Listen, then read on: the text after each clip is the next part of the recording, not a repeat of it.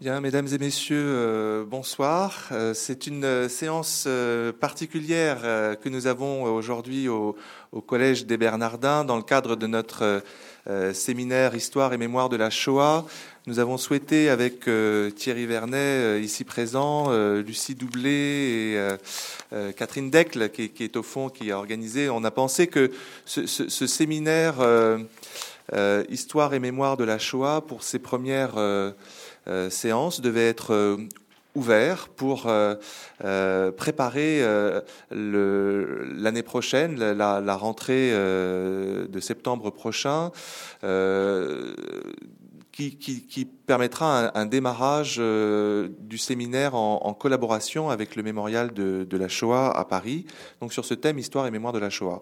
Et en avant de, commencer ce, séminaire, nous avons pensé à, plusieurs euh, séances pour euh, éclairer euh, cette problématique de façon assez large. Et vous savez qu'au mois de, janvier, on a eu la, chance d'avoir Marek Alter avec nous, qui a présenté son film Les Justes. Ça a été une occasion pour euh, réfléchir euh, sur la dimension euh, éthique de, cette question. Et puis, la, fois suivante, Thierry Vernet et moi-même, le mois dernier, nous sommes proposés de d'expliquer pourquoi ce thème, histoire et mémoire de la Shoah, était important pour nous au, Collège des Bernardins et pour nous à titre personnel. Euh, alors aujourd'hui, c'est une séance euh, encore plus particulière. C'est vraiment une, un très grand honneur et une très grande joie euh, d'avoir parmi nous Pierre Nora, qui est donc académicien et, qui nous fait l'honneur de venir parler ici pour la première fois au, Collège des Bernardins. J'ai préparé un texte d'introduction qui ne devrait pas être trop long, en tout cas euh, qui est prévu pour 20-25 euh, minutes, à la suite de quoi euh, Pierre Nora parlera lui-même et dans la deuxième partie de notre séminaire, nous aurons la possibilité de, de dialoguer avec lui. Monsieur l'académicien, cher Pierre Nora, votre venue en ce jour au Collège des Bernardins appelle à un hommage D'abord parce que nous sommes heureux que l'historien des lieux de mémoire de la France rencontre l'un des hauts lieux de la mémoire ecclésiale française, un lieu qui a traversé toute l'histoire de France depuis sa fondation en 1253 par Étienne de Lexington jusqu'à sa réouverture en 2008 par monseigneur André XXIII, un lieu qu'ont connu le pape Benoît XII, Charles de Montalembert ou encore le pape Benoît XVI, un lieu dont le symbole mémoriel est celui de la rencontre entre la foi et la raison, symbole mémoriel dont on voit l'illustration avec cette rosace euh, qui euh, fait se rencontrer le chiffre 5, le chiffre de Pythagore, le chiffre de la science, avec la mitre, la mitre de l'évêque, la mitre de la foi. Ensuite, parce que vous avez été le premier en 1982 à publier dans votre revue Le Débat un entretien important avec monseigneur Jean-Marie Lustiger, à peine quelques mois après sa nomination comme archevêque de Paris. Et vous savez, pour avoir fréquenté régulièrement votre collègue académicien, combien ce lieu doit au cardinal Lustiger.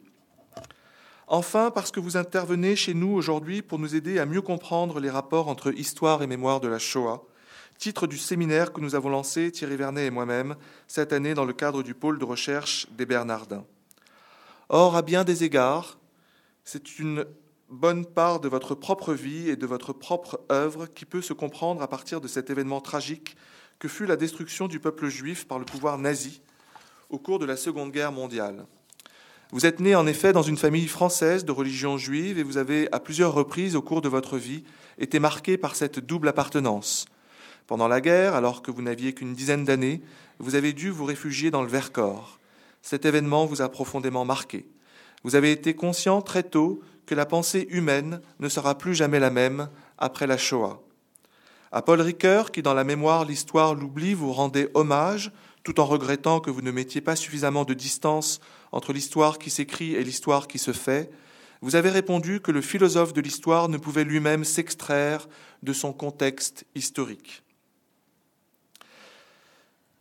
Platon, écriviez-vous, n'est là, dans l'œuvre de Ricoeur, qu'à cause de Auschwitz. Qui pourrait croire que ce qui motive en profondeur cet appel à une histoire intemporelle des idées n'est pas l'étreinte d'une autre histoire qui pèse d'un poids si lourd sur la conscience contemporaine? Fin de citation. Le 6 mai 1967, un mois avant la guerre des six jours, alors qu'Israël faisait l'objet d'une pression croissante des États arabes, vous avez voulu vous engager pour défendre l'État d'Israël et être parti pour Tel Aviv. Vous avez aussi suivi le cursus honorum de la République. Vous êtes agrégé d'histoire de l'université et membre de l'Académie française. Selon François Doss, qui vous a consacré l'an dernier une monumentale biographie, votre double appartenance a fait votre génie. Pour lui, mais vous l'avez vous-même reconnu à demi-mot, les lieux de mémoire, votre principal fait d'armes d'historien, ont été un événement historiographique principalement en raison de la déconnexion que vous avez opérée entre l'histoire et la mémoire nationale. Seul un historien professionnel de la République et un digne fils du peuple de la mémoire pouvaient être en mesure de convaincre les Français si attachés à leur histoire qu'ils n'étaient en réalité attachés qu'à la seule mémoire officielle de l'État républicain. Vous leur avez montré patiemment et avec un amour sans faille pour la France que leur mémoire nationale était bien plus ample que leur mémoire politique et que la France était bien plus riche de diversité qu'ils ne pouvaient s'en douter au début des années 80. C'est pourquoi la question principale que nous vous posons aujourd'hui est de nous éclairer sur cette synthèse qui s'est nouée tout au long de votre carrière d'historien, d'intellectuel et d'éditeur entre votre identité juive et votre identité française. Pour introduire votre exposé, qui devrait nous préciser ce point, permettez-moi de présenter brièvement certains grands traits de votre œuvre si décisive pour l'histoire de France, mais aussi du monde, si on tient compte des nombreuses traductions dont ont fait l'objet vos lieux de mémoire. Bien que vous vous trouviez au cœur de la vie des sciences humaines en France depuis plus d'un demi-siècle, il y a bien en ce moment précis de notre histoire intellectuelle un moment Nora, comme le dit avec justesse François Doss. Permettez-moi de me livrer à un exercice de micro-histoire en scrutant ces deux livres que vous avez publiés l'an passé, Historien public et Présent Nation Mémoire. Euh, deux livres qu'on peut trouver à la, à la librairie de, la Procure euh, euh, en bas lorsque vous sortirez, pour ceux qui seront intéressés de l'acheter euh, dès à présent. comme cette actualité est autobiographique, comme il s'agit de votre propre égo-histoire au sens noble du terme, je commencerai par dire quelques mots sur votre parcours intellectuel. Puis j'essaierai d'expliquer en quoi votre travail d'historien est profondément original et créateur, en quoi, malgré ce qu'a pu en dire François Doss, vous avez réellement fait œuvre? Une œuvre qui, à titre personnel, m'a profondément marqué, puisque après avoir suivi votre séminaire à l'École des hautes études en sciences sociales en 1991, j'ai travaillé sur la notion de génération intellectuelle et aujourd'hui je viens d'achever un ouvrage sur l'histoire de l'historiographie chrétienne. Donc, dans un premier temps, euh, deux mots sur Pierre Nora, euh, un nouveau type d'historien républicain. Pierre Nora, donc, a intitulé Historien public son livre, paru dans la prestigieuse collection blanche de Gallimard. De fait, à bien des égards, Pierre Nora est le prototype de l'historien républicain, mais selon une conception nouvelle de la chose publique. La chose qui unit les Français pour Pierre Nora, c'est leur histoire. Mais cette histoire n'est vivante que si elle intègre la diversité des mémoires qui rassemblent le peuple français. Donc, la mission de l'historien n'est pas de construire une mythologie qui unifie en écrasant les consciences individuelles, elle est, je le cite, de mettre l'histoire au cœur de la culture et de l'identité française. C'est ce que Pierre Nora a fait lui-même tout au long de sa vie. Pierre Nora a poursuivi une activité parallèle d'intellectuel engagé, d'universitaire et d'éditeur. Son engagement d'intellectuel a commencé par la publication de son livre Les Français d'Algérie en mars 1961, le même mois que sa recension du livre de Léon Poliakov sur l'histoire de l'antisémitisme. À la différence de Jacques Derrida ou de Albert Camus, Pierre Nora n'a pas cru dans les chances de continuation d'une Algérie française. Mais comme Léon Poliakov, il a été conscient que le travail intellectuel de sa génération était de déconstruire tout ce qui, dans la civilisation occidentale, a pu conduire à l'idéologie totalitaire, qu'elle soit d'origine communiste ou nationale-socialiste. C'est pourquoi, en tant qu'éditeur, il a publié des livres qui ont fait date. L'aveu d'Arthur London en 68, dirigé contre les procès communistes en Tchécoslovaquie, Penser la Révolution française de François Furet en 1978, dont l'idée majeure était que l'idéologie révolutionnaire s'était épuisée, ou encore en 1981, en réponse aux thèses négationnistes de Robert Forisson, Les chambres à gaz ont existé de Georges Wellers ancien déporté à Auschwitz et Buchenwald et directeur du Centre de documentation juive contemporaine. Je ne peux citer les 700 livres que Pierre Nora a publiés, mais puisque notre séminaire porte sur l'histoire et la mémoire de la Shoah, il faut également mentionner certains auteurs célèbres publiés par lui. Anna Arendt, Georges Friedman, Annie Kriegel, Annette Vieviorka, et même, en 1992, Pierre Drieux-La Rochelle. En fait, Pierre Nora, l'ami de Claude Lanzmann, est l'un des principaux experts dans le monde de cette question de l'histoire de la Shoah. En 1997, au moment du procès de Maurice Papon, il a livré dans un entretien au Monde l'une des réponses peut-être à la question de notre séminaire. Dix ans après la publication du syndrome de Vichy par Henri Rousseau, les Français comprenaient de mieux en mieux que leur mémoire était traumatisée par l'épisode de l'État collaborationniste de Vichy. Pierre Nora expliqua qu'en réalité, partout dans le monde occidental depuis les années 60, la Shoah était devenue le pilier moral d'un nouveau type de religion séculière.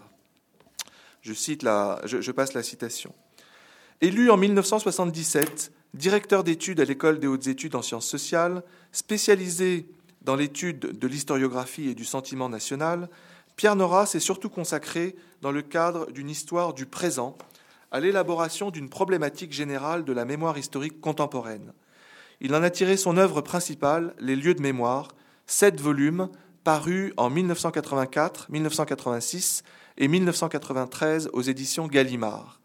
Après avoir créé en 64 aux éditions Julliard la collection de poches Archives, il est entré comme directeur littéraire en 1965 chez Gallimard pour y développer le secteur des livres de sciences humaines. Il y a en particulier créé la Bibliothèque des sciences humaines, la collection Témoins, la Bibliothèque des histoires, et il y a également fondé en 1980 la revue Le Débat, qu'il continue à diriger avec Marcel Gaucher. Cette revue a été le vecteur pour lui de toute une série d'engagements, parmi lesquels, entre 1988 et 1999, celui de la nouvelle Bibliothèque nationale de Tolbiac. Ce projet pharaonique du président Mitterrand aurait pu devenir une catastrophe nationale, non seulement architecturale et financière, mais également institutionnelle et démocratique. La mobilisation par Pierre Nora de dizaines d'intellectuels a permis d'éviter le pire. À bien des égards, cet engagement est caractéristique de ce que Pierre Nora a voulu être toute sa vie, à savoir un historien public, c'est-à-dire non seulement un historien de la République, mais également un historien au service de la chose publique, une sorte d'ange gardien de la mémoire vivante des différentes composantes de la nation française. Là où on pourrait saisir le moment fondateur de la synthèse entre Pierre Nora, fils de Gaston Nora, et l'intellectuel engagé, éditeur et chercheur de l'EHESS, c'est donc peut-être lorsque le père de l'historien lui présenta en 1945 les premières photos des camps de concentration. Pierre Nora en, parle de, ce moment dans, dans, son livre. Il existe toujours, cependant, Pierre Nora en sait quelque chose, un décalage entre la mémoire et l'histoire chez l'historien. Ce n'est que progressivement qu'il comprit que le salut humain face à la tragédie se trouve non seulement dans l'engagement historique, mais aussi dans une loi plus profonde de la civilisation, la circonscription de l'universel dans le particulier. En 1980, au moment où il fonde la revue Le Débat, Pierre Nora invita à l'avènement d'un nouveau type d'intellectuel, l'intellectuel démocratique, qui doit se situer dans l'histoire et non au-dessus d'elle, comme c'était le cas avec l'intellectuel maître à penser de l'âge despotique de l'intelligentsia. Plus profondément, ce qui vous a valu d'ailleurs certaines euh, polémiques avec des gens comme Michel Foucault. Euh, plus profondément, Pierre Nora, dans cet éditorial, livra une vision typiquement judéo-chrétienne de l'incarnation, qui n'est pas seulement personnelle, mais également nationale. Il écrit, je le cite, La nation, deux points, le spirituel dans le temporel, l'historique dans le géographique, l'idéologique dans le charnel, l'indéfini dans le délimité, l'universel dans le particulier, l'éternel dans le chronologique. La nation, mystère des temps modernes, formule politico-idéologique radicalement originale et que seule une très longue habitude nous empêche d'interroger avec l'étonnement qu'elle mérite. La nation, seul opérateur historique susceptible de concilier la continuité historique exigée par le gouvernement des hommes et la discontinuité perpétuellement renouvelée des perspectives sur le social.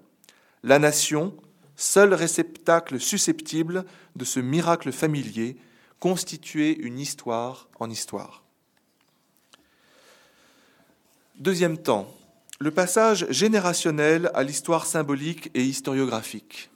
Au-delà donc de la figure personnelle de Pierre Nora, le moment Pierre Nora qu'il a suscité avec euh, plusieurs centaines d'historiens qui ont suivi sa trace.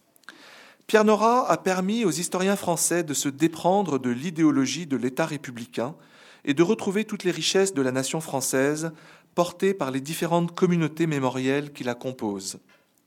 Il a montré toutes les limites de la grande histoire héroïque qui faisait de De Gaulle l'héritier direct de Vercingétorix, Louis XIV et Napoléon Bonaparte. Pour lui, cette façon de raconter l'histoire constituait une sorte de catéchisme républicain qui distinguait d'un côté, je le cite, une histoire sacrée, celle de la patrie qui méritait le sacrifice de sa vie, et de l'autre des mémoires de groupe, des mémoires minoritaires, nécessairement privées, qui n'avaient pas leur place dans le panthéon national. Pour Nora, c'est sur cette division que s'est construite l'identité française traditionnelle. Or, ce moule s'est brisé sous l'effet d'un triple mouvement. Premièrement, une évolution profonde des mentalités françaises, entre 68 et 81. En un mot, la rupture en France sous l'effet des évolutions sociales, économiques et politiques de la transmission des traditions. Deuxièmement, s'est produit, comme il le dit, un délitement interne du mythe porteur d'un projet national, Enfin, à partir de 1981 surtout, un affranchissement libérateur de toutes les minorités. Pierre Nora a pu comprendre et analyser cette évolution politique, sociale, mentale, grâce à un sens aiguisé du rapport dynamique qui existe entre la mémoire et l'histoire, entre d'un côté le vécu communautaire et le récit synthétique, et d'un autre côté le récit synthétique, entre le maintien dans l'universel d'un côté et de l'autre l'engagement dans le particulier, bref, entre la croyance et la science. Cette prise de conscience de la nécessaire déconnexion entre histoire et mémoire s'est faite, je l'ai dit, chez lui vers 13 ans. Voyons brièvement donc comment elle s'est réfléchie ensuite intellectuellement. Pierre Nora est donc devenu en 65 enseignant d'histoire à l'Institut d'études politiques de Paris, euh, et donc il a choisi l'année de la fin des Trente Glorieuses pour annoncer l'avènement d'une nouvelle génération d'historiens. En 1974, alors que triomphait en France avec Fernand Braudel l'histoire structuraliste, Pierre Nora et Jacques Le Goff ont ouvert de nouvelles perspectives au métier d'historien dans un ouvrage célèbre, Faire de l'histoire, nouveaux problèmes, nouvelles méthodes, nouveaux objets. Ils soumettaient ainsi de façon indirecte à une déconstruction radicale les historiographies positivistes et marxistes qui dominaient alors l'université française. Treize ans plus tard, en 1987, Pierre Nora et toujours Jacques Le Goff. Non, il n'y a plus de Le Goff, là. Pardon? Il n'y a plus de Le Goff, ça fait rien. Pardon. Alors. Euh, J'aurais aimé, mais. Pierre Nora a fait un, un, pas de plus avec les fameux essais d'égo-histoire, avec des figures éminentes comme Maurice Agulon, Pierre Chenu, Georges Duby, René Raymond. Ensemble, ils ont proposé à cette occasion leur propre méthode historique fondée sur la notion d'histoire du temps présent. Leur nouvelle méthodologie était basée sur la vertu d'humilité, sur la nécessaire incarnation de l'historien dans le temps présent qui le constitue. C'est ce que je disais tout à l'heure au sujet de, l'inscription de l'universel dans le particulier, qui s'est donc euh, matérialisé euh, par cette génération d'historiens à partir euh, des années 80. Cette nouvelle histoire, incarnée et incarnante, donna naissance à l'histoire symbolique et à la fameuse notion de lieu de mémoire. Pierre Nora a défini celle-ci de la façon suivante. Le lieu de mémoire, je le cite, est constitué de toute unité significative d'ordre matériel ou non matériel, dont la volonté des hommes ou le travail du temps a fait un élément symbolique du patrimoine de la communauté nationale et à la limite de n'importe quelle communauté. Fin de citation. Appliquée à la nation, la notion de lieu de mémoire a permis de mettre à jour la succession dans l'histoire de France de plusieurs paradigmes organisant toute son identité collective, de la mémoire royale à la mémoire État, de la mémoire nation à la mémoire citoyen, pour aboutir aujourd'hui à la mémoire patrimoniale. L'idée principale de cette nouvelle école historique fondée par Pierre Nora et que la seule histoire possible aujourd'hui est une histoire historiographique, c'est-à-dire une histoire critique par rapport à elle-même. Pierre Nora l'a appelée une histoire au second degré. Pierre Nora a fait la généalogie de cette prise de conscience au sein de la mémoire particulière des grands historiens de la République. Après la grande blessure que représenta dans la mémoire collective française la Révolution de 1789, plusieurs générations d'historiens ont tenté de retrouver l'unité de la nation française. Il y a eu, dit Nora, en réaction au soubresaut de l'histoire post-révolutionnaire, le moment romantique de la résurrection, avec Michelet, le moment positiviste de la reconstruction, avec Ernest Lavis, enfin le moment structuraliste de la représentation, avec Fernand Braudel. Pierre Nora, a compris, quant à lui, dans les années 1970-80, que le contexte de la décolonisation et de la crise de la transmission après 68 conduisait donc à une nouvelle forme de récit historique, celui de l'historiographie et de l'histoire du temps présent. Celle-ci n'est autre que la mise à jour des pulsions de la mémoire au temps présent, la prise de conscience que la France est une réalité symbolique avant d'être politique.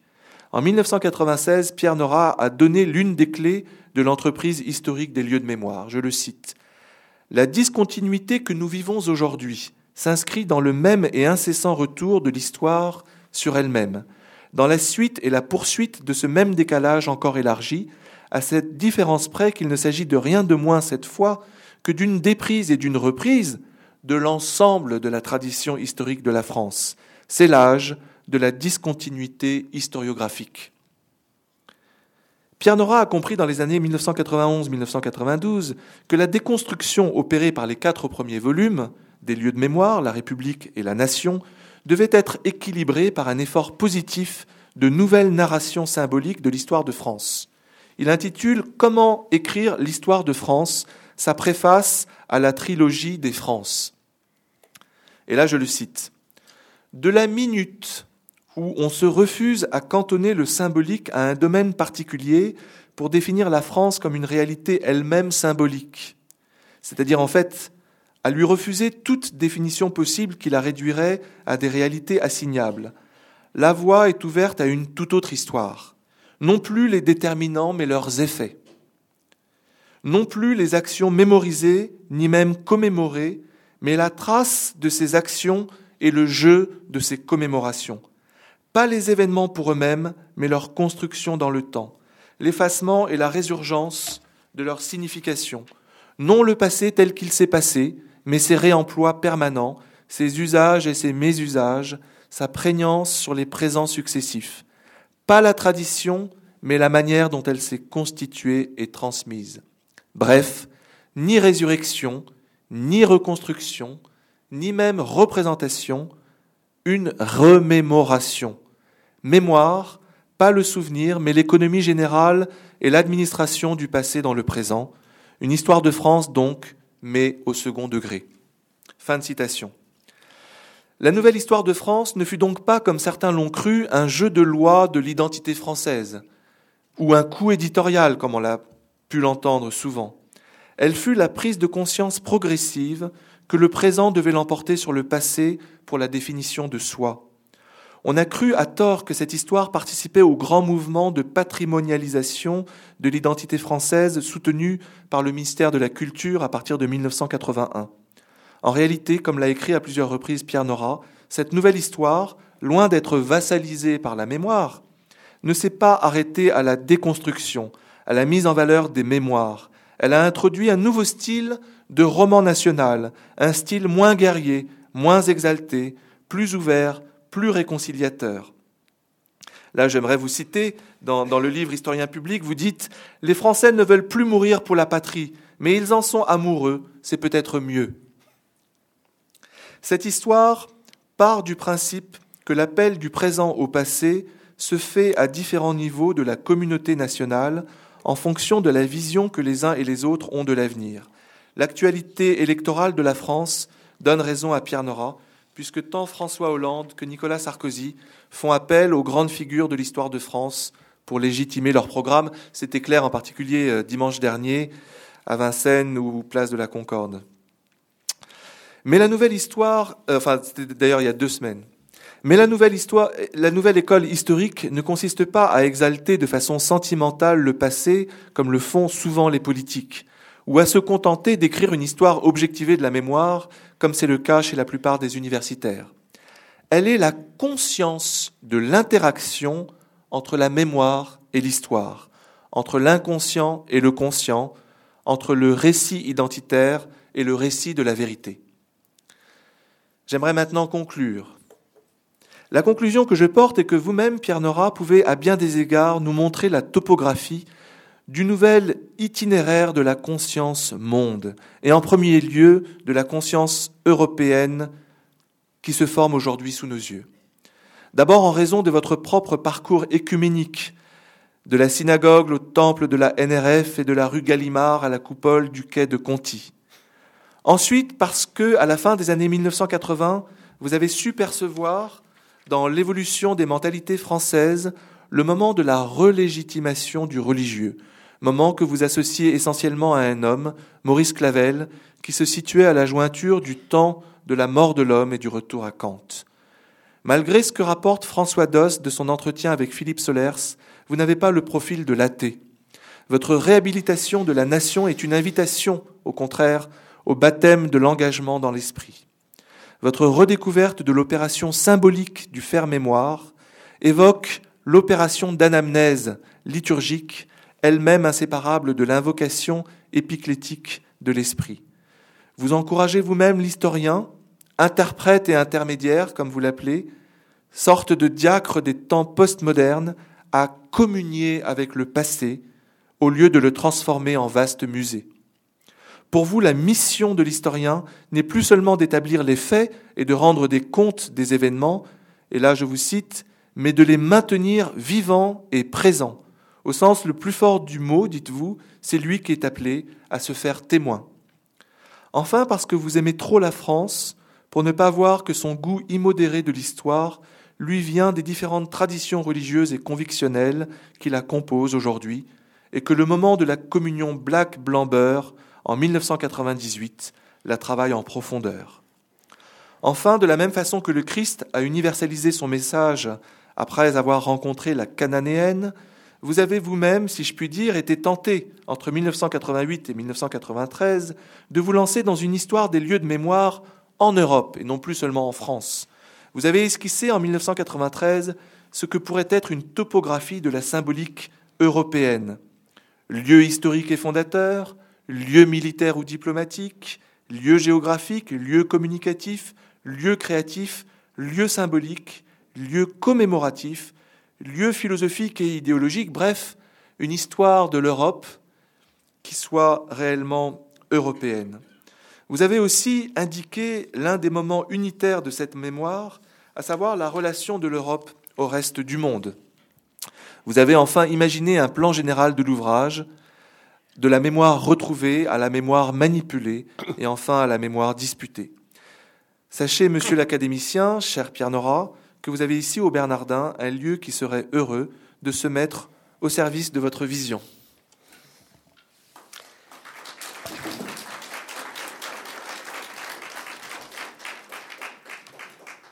Eh bien, mesdames, messieurs, laissez-moi vous dire que je ne peux qu'être euh, confondu euh, d'émotion presque devant le, portrait que Antoine Arjakovski vient de faire de moi, où j'ai plus grand mal à me reconnaître euh, et auquel j'aimerais beaucoup ressembler.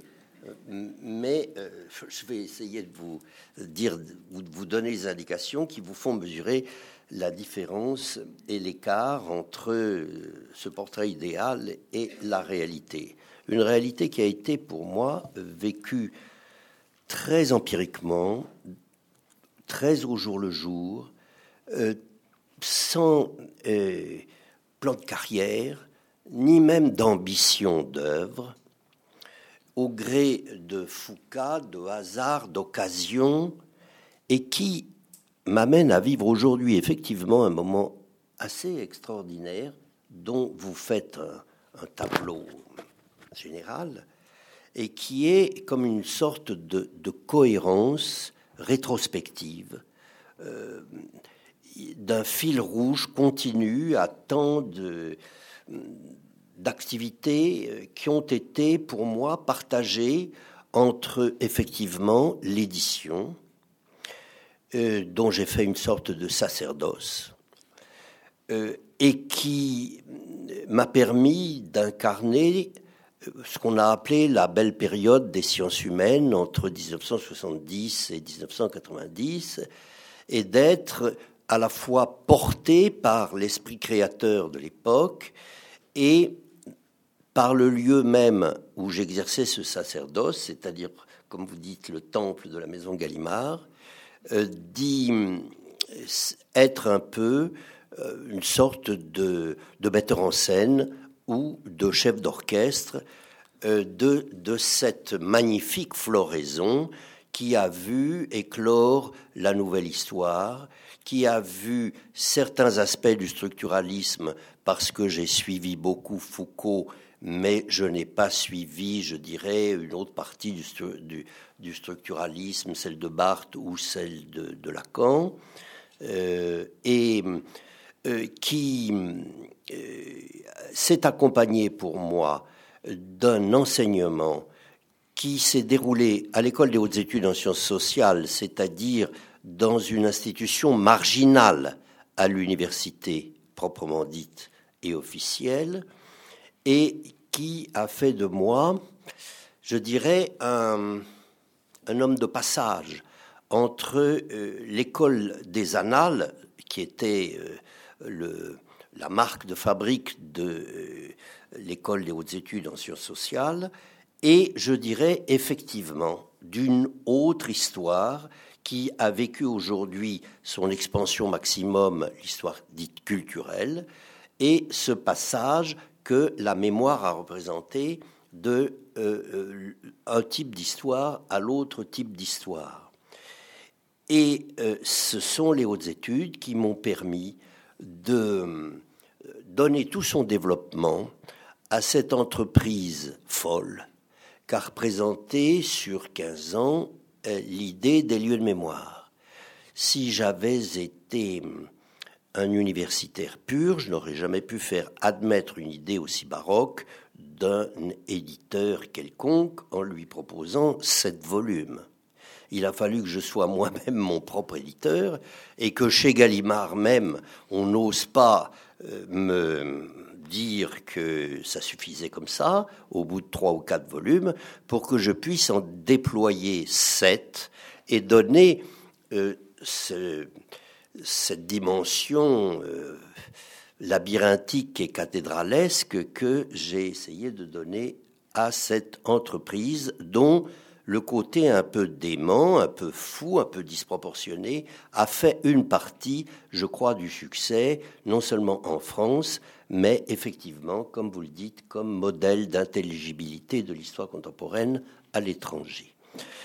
Et puis, euh, à un moment donné, euh, je dirais toujours presque malgré moi, euh, chez Gallimard, au moment où je suis entré aux études, on a voulu me retenir en me poussant presque à faire une revue que je euh, me refusais plutôt à faire parce que je voulais me lancer dans un travail plus personnel.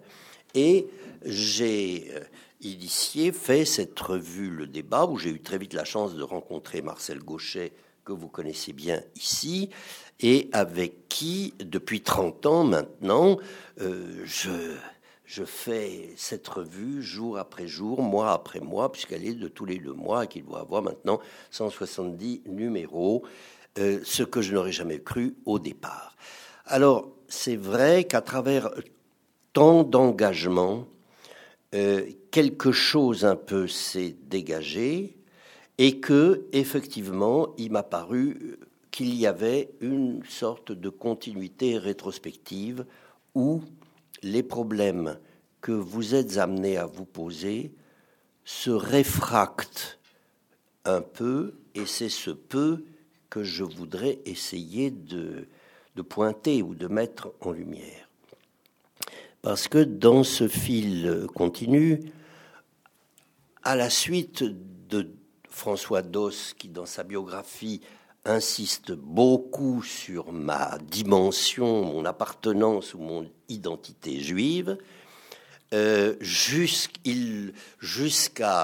jusqu'à y voir, puisque je suis un peu Monsieur Mémoire, euh, l'expression ou l'incarnation du juif que je suis à travers la mémoire, et comme c'est appliqué au français, et qu'en plus, en plus, l'introduction générale que j'ai pu faire au lieu de mémoire s'appelle Entre mémoire et histoire.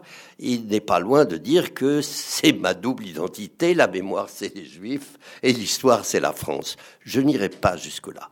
Je crois que, euh, d'abord, j'ai jamais eu cette conscience-là, en tous les cas. Et, et je crois euh, qu'il a voulu chercher un peu une clé à ce personnage bizarre et comme en faisant une biographie, il, a bien fallu trouver l'ouvre-boîte, comment euh, il fonctionne. Et je pense qu'il a compris où trouver. Et d'ailleurs, je pense, pour dire une anecdote, je pourrais presque en dire le moment. Vous savez que François Hartog, l'historien du présentisme, euh, a fait un petit livre sur Pierre Vidal-Naquet, dont j'ai été à la fois l'ami intime, l'ennemi complémentaire, euh, le frère euh, euh, permanent, et donc qu'on s'est chamaillé depuis le lycée Carnot jusqu'à la fin, comme il se doit. et dans cette biographie, enfin dans cet essai sur, sur Vidal-Naquet, Hartog pointe un moment, et même une date, 1984-85, en disant que c'est la grande année de l'Ursprung mémoriel en France, de, car euh, c'est l'année qui voit euh, Shoah de Lanzmann, les mémoires de Vidal et le premier volume des lieux de mémoire. Donc il nous cela en gerbe. Et effectivement, il fallait bien que je dise un mot après son, exposé, puisqu'on s'est tourné vers moi, que Lanzmann n'était pas là, que Vidal n'était plus là, que j'étais le seul à pouvoir dire ce que je pensais de cette euh, hypothèse.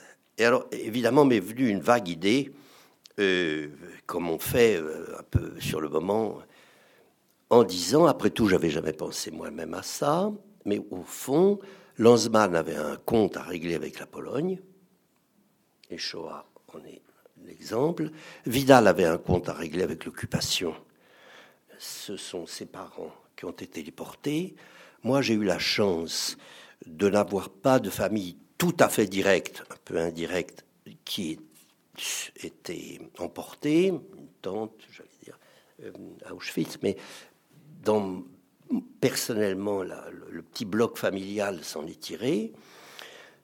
Euh, en revanche, effectivement, comme vous le disiez, j'ai vécu peut-être même inconsciemment cette espèce de, discrimination que euh, la, guerre a pu représenter, et effectivement avec des moments très forts. Vous avez, vous en avez évoqué un que, que j'ose à peine réévoquer personnellement, qui sont ces lettres, ces, photos. Effectivement, que mon père avait eu avait hésité à nous montrer quand j'avais 13, 13, 14 ans et qui m'ont euh, enfin, euh, pétrifié, si j'ose dire, et, en quelque sorte euh, habité peut-être d'un espèce de, je dirais, de sentiment du tragique que, que qu'il ne m'a pas quitté, disons, et qui effectivement a euh, m'a suivi probablement dans, dans, dans le, la perception de l'histoire. Alors, cette perception de l'histoire, en quoi ça a consisté. Alors, je, reviens, je voudrais revenir, et, vous me pardonnerez, tout ça, c'est un peu du désordre, mais le seul objectif de ce que je voudrais vous dire, c'est d'essayer, à travers les déterminants ou les moments biographiques que vous avez essayé de, de pointer, ceux qui peuvent euh, se rapprocher de vos préoccupations, c'est-à-dire d'une conscience juive ou d'une conscience identitaire nationale, euh, et, je viens déjà, si j'ose dire, de, vous en donner un euh, dans ce moment de, 84 que, que, situait, euh, que situait Hartog. alors, identité juive, si moi j'ai à m'interroger dessus, et c'est un peu gênant de le faire devant vous en public, mais je dirais que moi je le ressens à la fois comme tout et rien, ou plutôt rien et tout. Euh, rien parce que je suis le type du juif déjudalisé, complètement, que je suis totalement irréligieux, que même ces moments de la guerre dont vous parlez, moi je ne les ai pas vécus comme une sorte de persécution juive, mais comme la résistance, c'était dans le Vercors, et même si la Gestapo venait me chercher moi et pas les autres, euh, ça se confondait, j'allais me réfugier dans, le un maquis proche, dont mon frère m'avait donné l'itinéraire, et il n'y avait pas de différence, il n'y avait pas de perte de sentiment absolument que c'était juif. Je dirais que je n'ai pas eu ce sentiment, au point que d'ailleurs, j'ai pas fait ma bar mitzvah, c'est une confession, et toutes les pratiques juives de ce milieu bourgeois français d'avant-guerre dans lequel j'ai vécu m'ont paru des, des momeries, si j'ose dire. Au point que, retour de la guerre, euh, qui aurait dû coïncider avec ma bar mitzvah, euh, je ne l'ai pas faite. Et je le regrette aujourd'hui. Beaucoup parce que ça aurait été une grande satisfaction donnée à mes parents, euh, qu'au lendemain de la guerre, le petit dernier de la famille, si j'ose dire, face à Bar Mitzvah, c'était une victoire, évidemment, et un signe de survie. Euh, je ne l'ai pas compris du tout comme ça. Et chose curieuse d'ailleurs, mon père m'avait dit, écoute, je respecterai ta décision, mais avant que tu ne la confirmes, je voudrais que tu acceptes d'aller voir quelqu'un que je t'enverrai voir, un rabbin. Et effectivement, je suis allé voir euh, un rabbin dont je me suis aperçu avec épouvante rétrospectivement que c'était simplement le grand rabbin de France, c'est-à-dire Jacob Kaplan, et que, et que j'étais un peu gêné finalement. Et j'avoue que j'ai pas été convaincu du tout. Et pour vous dire les choses sans embâge, je n'ai jamais été par la fréquentation de rabbins. Je l'ai été, j'ai connu des prêtres avec lesquels je me suis senti euh, en échange profond, en intimité spirituelle, en, désir de discussion, en, euh, en, amitié, pour tout dire. Et je ne l'ai jamais trouvé avec des rabbins, quels qu'ils soient. Bon, j'attends et je ne le fais que le souhaiter. Mais c'est pour vous dire à quel point cette espèce de, de distance, je me sens tout à fait étrangère à toute affiliation communautaire je suis à peine considéré au point que dans la commune. Alors c'est d'autant plus intéressant pour moi que euh, si j'ai eu des moments de, quand même, euh, que vous rappeliez, ou, au moment de la guerre des six jours, euh, je ne me suis pas beaucoup posé de questions, mais j'y suis allé à l'ambassade, comme beaucoup de gens. Je suis parti en, Israël, où je suis arrivé après la bataille, mais où quand même j'ai visité beaucoup et j'ai été très commotionné par mon,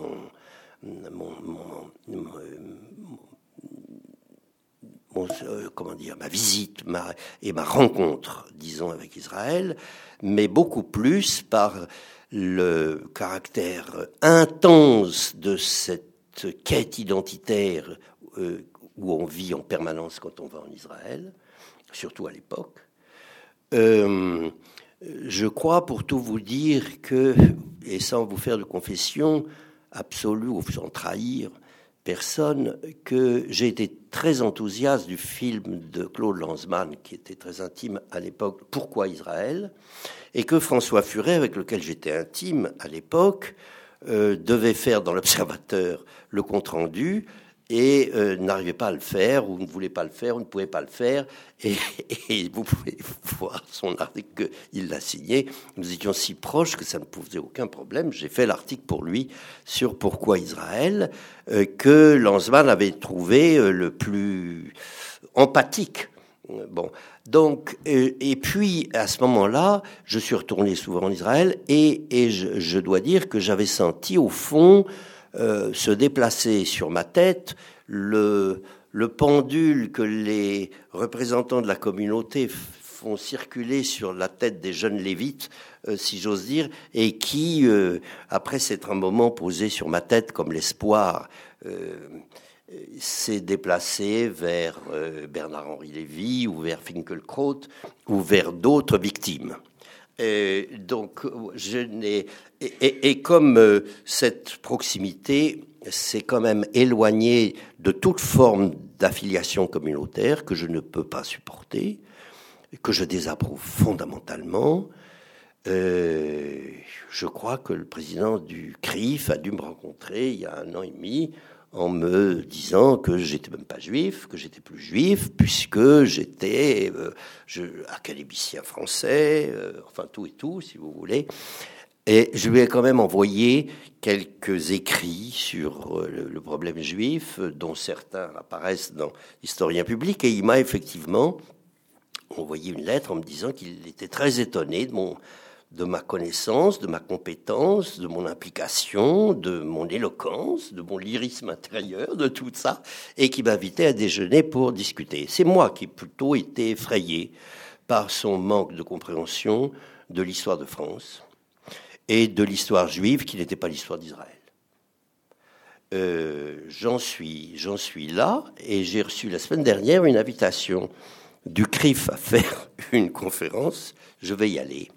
Je vais y aller, je m'interroge sur le thème, mais j'ai envie de leur proposer d'une façon un peu provocatrice éloge de la diaspora. Euh, et, donc euh, d'essayer de justifier profondément cette existence du judaïsme hors, euh, hors les murs, si j'ose dire.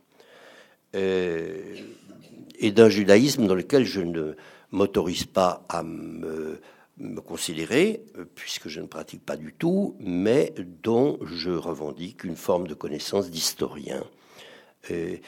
alors, pour le reste, donc, je vous ai dit, c'est rien, et en même temps, c'est, je crois que c'est, on peut le dire, j'hésite à le dire, mais que c'est tout. C'est-à-dire que si je me réinterroge du début à la fin, je pense que ce, qu'il y a un mélange d'écart, de distance, de, j'ose pas dire de soucis d'éthique parce que je n'aime pas les professions de foi, de mais quelque chose qui ressemblerait quand même à ça. Euh, et je dirais que c'est la même chose sur le plan national. Rien ne m'exaspère plus que les déclarations d'amour à la France. Et j'avais pensé à la fin des lieux de mémoire, euh, pour sortir de ce labyrinthe complexe des lieux, des ajouts, à faire une conclusion sur le thème euh, de l'amour de la France, traité comme un lieu de mémoire. Ce qui voulait dire à la fois ce mélange probablement que vous avez senti d'implication personnelle et de volonté de détachement que le mot même de lieu de mémoire a voulu exprimer, c'est-à-dire ce mélange de, de distance. Et peut-être en effet, j'écoutais ces, ces phrases de moi que vous citiez, que j'ai parlé depuis 20 ans, en me disant, mais c'est vrai, ils n'ont pas tort quand ils pensent que c'est un chant d'amour d'une certaine manière, ou que c'est un... Il y a quelque chose, je m'en suis beaucoup défendu, et je crois que j'ai essayé de vouloir construire une forme de d'attention à la, à la nation euh, sans nationalisme. Et au fond, je m'inspirerais presque d'une façon provocatrice de la phrase de Paul Venn il ne faut pas s'intéresser à l'histoire de France parce qu'on est français, mais parce qu'elle est intéressante. Euh, voilà, je, dirais presque plutôt ça. Si bien que je me sens, à titre personnel, euh, je, déteste les gens qui disent j'aime la France. tout simplement parce que ça suppose une distance on aime ce qui n'est pas soi. je, je, ne me reconnais que le droit de dire du mal de la France, euh, précisément parce qu'il n'y a pas de distance et que j'en suis. Euh, voilà, une forme de. Donc, euh, ce serait plutôt ce, style de rapport, si vous voulez. Alors, on peut tout dire euh, que les lieux de mémoire ont été en même temps un péant, et on l'a tout dit, on l'a dit à la fois que c'était un tombeau pour la France, et un tombeau au deux sens du mot, je veux dire un éloge, et, euh, et un enterrement. dans mon esprit, ça ne voulait être ni l'un ni l'autre, mais il faut croire que comme un ethnologue qui restitue les la mythologie d'une population, c'est encore le seul moyen de la rendre efficace ou de la faire revivre. Donc je ne crois, je me suis, voilà. Alors si je voulais essayer de, dire euh, par rapport à ces deux sentiments, vous voyez, je dirais c'est tout et rien, c'est rien et tout. Euh, mon rapport même à la France, je peux pas dire que ça m'intéresse pas. J'y ai passé ma vie avec, donc c'est un peu difficile. Les, les, les, les auteurs qui, me seraient les plus intimes, c'est Michelet, euh, dont je déteste l'antisémitisme, mais euh, dont par ailleurs, et dont je peux le comprendre, euh, c'est, Chateaubriand, les mémoires d'outre-tombe, à cause probablement des mémoires, ce serait comme Proust, comme tout le monde, qui est l'inventeur des lieux de mémoire, après tout, vraiment. Donc, c'est plutôt à travers, je dirais, cette, cette, sa littérature. Oui, c'est vrai que c'est vrai que euh, que la France, euh, je veux dire, euh, d'abord, je, que je, si je me sentais, comme on dit, comme, comme, comme Montaigne qui dit, je me sens français par Paris, moi je me sens français par la géographie, je, peux, je me sens français par la langue, évidemment, évidemment, et je me sens français par par l'histoire. Donc, euh, donc euh, pour moi, j'allais dire, ça ne pose aucune espèce de question. Et je n'ai pas vécu, encore une fois, je fais partie de cette génération qui n'a de juifs qui n'a pas détesté la France. Parce que c'est très récent, comme vous savez, la détestation de la France par les, par les juifs, ça date en gros de l'arrivée des juifs d'Afrique du Nord. Je leur porte aucun... Non, mais enfin, c'est à ce moment-là que, euh, que la, le ressentiment euh, de, juif est né euh, sur la France et il est né à travers les pieds noirs. C'est-à-dire que moi j'ai toujours pensé que les juifs d'Algérie étaient les vrais pieds noirs. Parce que c'était eux qui avaient voulu ou qui n'avaient pas pu ne pas garder la mémoire de, de tous les autres pieds noirs, que tous les autres, en arrivant en France après 62, avaient voulu oublier. Oublier l'Algérie, euh, refaire leur vie courageusement, pour la plupart, euh, tirer un trait sur cette expérience qui avait été si douloureuse pour eux, à la fois si merveilleuse pour beaucoup et si douloureuse, oublier l'abandon et, et se jeter dans une nouvelle vie. Alors que je pense que les Juifs ont était un peu l'incarnation de ce ressentiment euh, refoulé par les autres, euh, parce qu'ils ont précisément revécu une forme de Shoah illusoire, ou en, tous les cas de persécution, qui redoublait celle de 1940, euh, et, et, qui amenait, et qui en plus était d'autant plus vigoureusement ressenti que de tous les indigènes d'Algérie, ils avaient été ceux qui étaient francisés par le décret Crémieux de 1870. Donc, ceux qui avaient, à la différence de tous les autres pieds noirs, qui avaient un rapport beaucoup plus, je le dirais, normal à la France, beaucoup plus à la fois imaginaire pour ceux qui n'y étaient pas venus, euh, car il y en avait beaucoup qui étaient peu venus ou pas venus, des, Français d'Algérie, euh, et qui vivaient une sorte de France un peu imaginaire, mais ils avaient vis-à-vis du monde arabe, comme vis-à-vis de la France, un rapport relativement simple, tandis que les Juifs avaient, parce qu'ils faisaient partie des populations dites indigènes, mais qu'ils avaient été francisés à la différence des Arabes, et qu'ils avaient subi en même temps l'antisémitisme des autres Français d'Algérie à, leur égard, un sentiment extraordinairement euh, ambivalent, euh, complexe, euh, travaillé de l'intérieur, et qui leur donnait au moment de cette nouvelle catastrophe du retour en France et de, l'abandon de l'Algérie, un, sentiment d'abandon multiplié, euh, si vous voulez, décuplé, et qui a fait que, comme c'était des populations qui étaient par rapport aux Juifs de France beaucoup plus ethnographisées, si dire, ils étaient juifs, vivaient dans les quartiers juifs, euh, euh, considéraient que le, le, leur rapport à la religion était d'ordre aussi bien euh, presque ethnologique, enfin fondamental, que, et, donc euh, la manifestation publique de leur judaïsme n'était pas du tout la même que la manifestation privée des Ashkénazes traditionnels.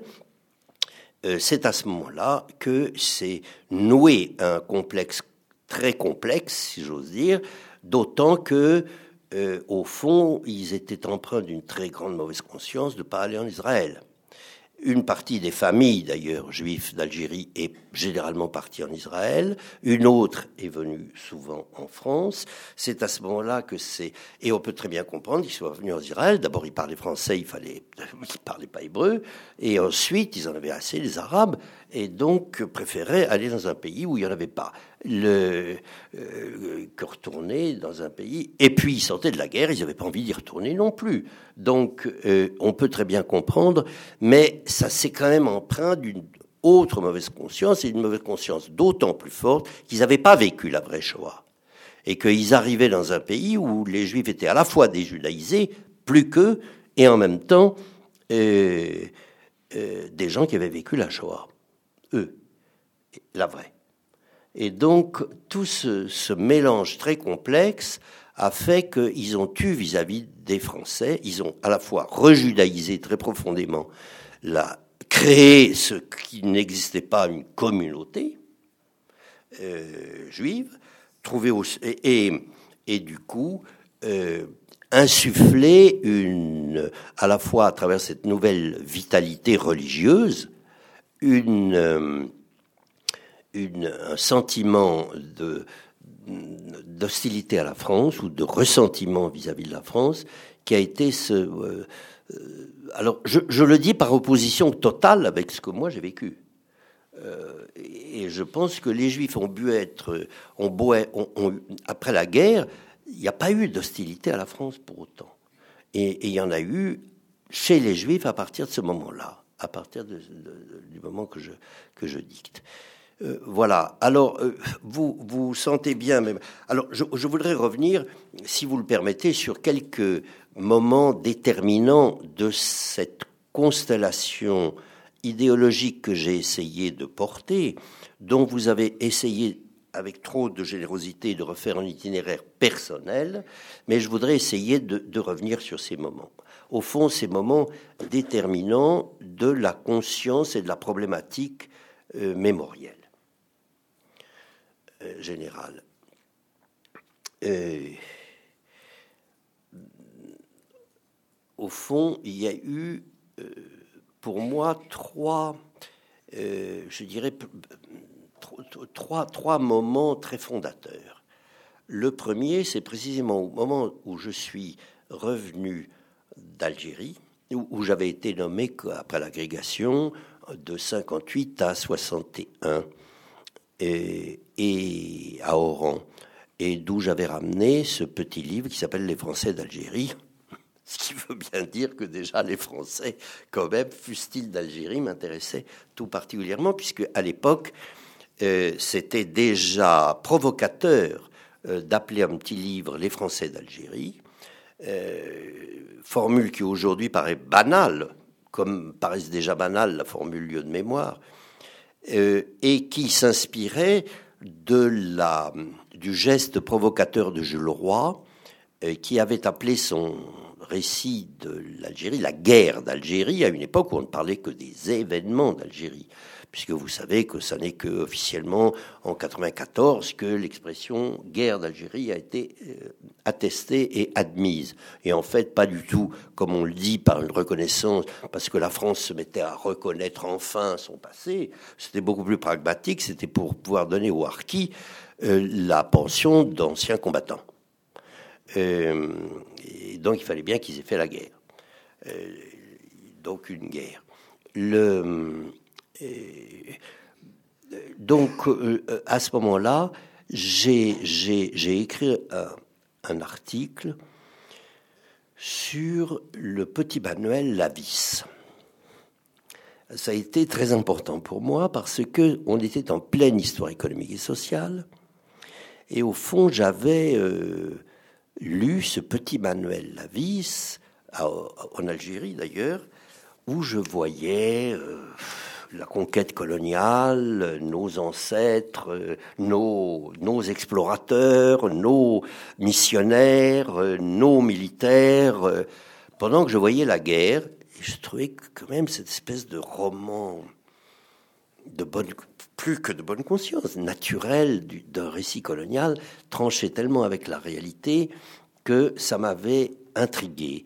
Et comme je savais la, force qu'avait eu ce petit Manuel Lavis, qui avait été probablement un des nerfs de l'armement moral de la France et des Français euh, avant la guerre de 14, et qui avait tiré un million et un million d'exemplaires, même s'il y avait beaucoup d'autres livres, qui avaient incarné la, la, militance républicaine, la formation du citoyen et du soldat, euh, qui avait donc été fondamentale pour la formation de la mémoire collective de la nation, euh, je voulais savoir, ça m'intriguait. Et, d'ailleurs, alors j'ai écrit euh, d'autant plus ce petit livre que je suis allé farfouiller dans les archives de Colin, très étonné de me voir arriver en demandant les lettres de les archives de la vis. Et, j'ai trouvé, à ma grande stupeur, un homme très intéressant, euh, jeune normalien sous le Second Empire, qui avait pour copain, le fils de Victor Duruy, qui était lui aussi normalien. Et quand l'empereur, quand Napoléon III a demandé à son ministre de l'instruction publique de lui trouver un précepteur pour son fils, euh, Victor Duruy s'est adressé à son fils normalien et, qui adressé à la vis en disant si tu veux pas euh, gagner, il s'est trouvé propulsé à moins de 20 ans auprès de l'Empire en, en 68, et il est évident qu'il a été enthousiasmé par, par l'empereur, et, qui et, et, que s'il n'y avait pas eu euh, Sedan, il aurait été promis à une carrière fulgurante. euh, lui-même. Alors il est resté, euh, il est resté bonapartiste très tard, très longtemps. Et cet homme qui passe pour s'est vu refuser plusieurs de ces manuels qu'on lui avait commandés au départ, comme mais vous êtes complètement bonapartiste, il faut être un peu plus républicain. Donc il s'était forgé artificiellement une mémoire nationale et républicaine à laquelle il s'était vraiment converti dans les années 80. Et cet homme qui est devenu l'image du chantre de la République euh, militante, euh, c'est assez amusant. Alors j'avais écrit ça, et ça a beaucoup joué pour m'attirer vers à la fois l'historiographie et vers, si j'ose dire, ce que j'aurais moi appelé, ou ce que j'ai appelé le moment la vis de l'histoire française, euh, c'est-à-dire ce, complexe idéologique, puisque après, c'est lui qui a fait la grande histoire en 27 volumes de l'histoire de France, qui a constitué presque jusqu'à nos jours la standard édition. C'est elle qui a forgé le roman national et qui l'a figé, euh, fixé, raconté. Euh, et, donc, effectivement, en, le décrivant, cet homme, je suis devenu encore en quelque sorte l'homme qui, faisait la résurrection de, ce, roman national, dont je ne sais pas si j'ai été le premier, comme on veut bien m'en accuser, à, à utiliser l'expression. J'oserais pas la revendiquer, c'est bien possible. En tous les cas, je n'en rougis ni ne m'en cache. Euh, effectivement.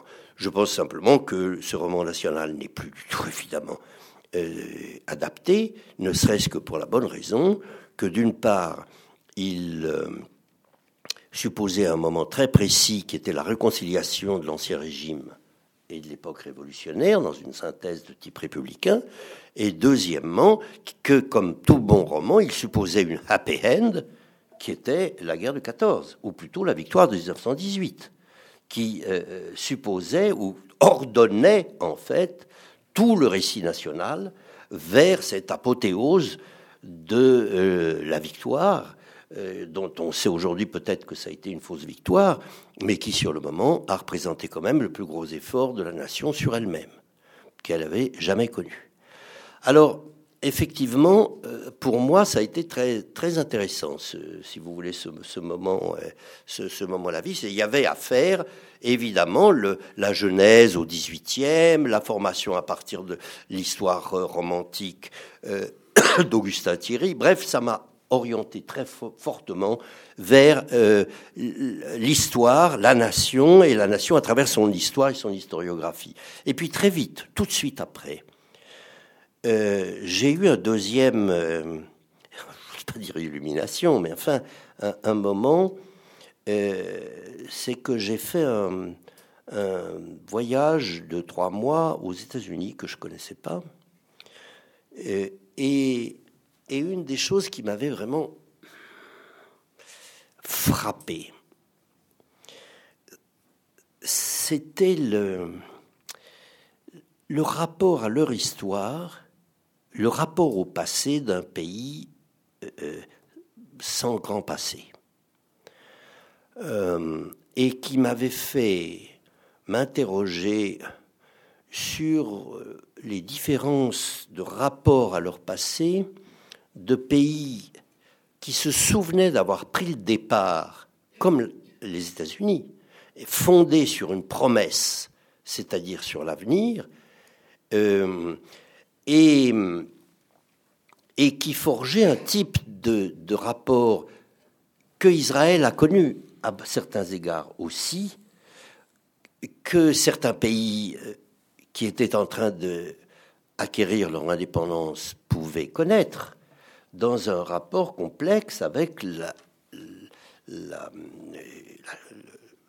l'éviction de leur passé antécédent à la nation et la majoration d'un avenir, bref, qui introduisait un rapport entre le passé, le présent et l'avenir totalement différent de pays qui, comme nous, avaient un sentiment immémorial euh, d'eux-mêmes, et dont l'histoire avait refait l'histoire, si j'ose dire, à tout moment, puisque à plusieurs époques, en particulier pendant les guerres de religion, en particulier au XVIIe siècle, en particulier au XVIIIe, au XIXe, à tout moment, après la Révolution, euh, avait été de refaire l'image complète de son propre passé pour euh, euh, se projeter dans l'avenir. Alors, en fonction des, différences politiques.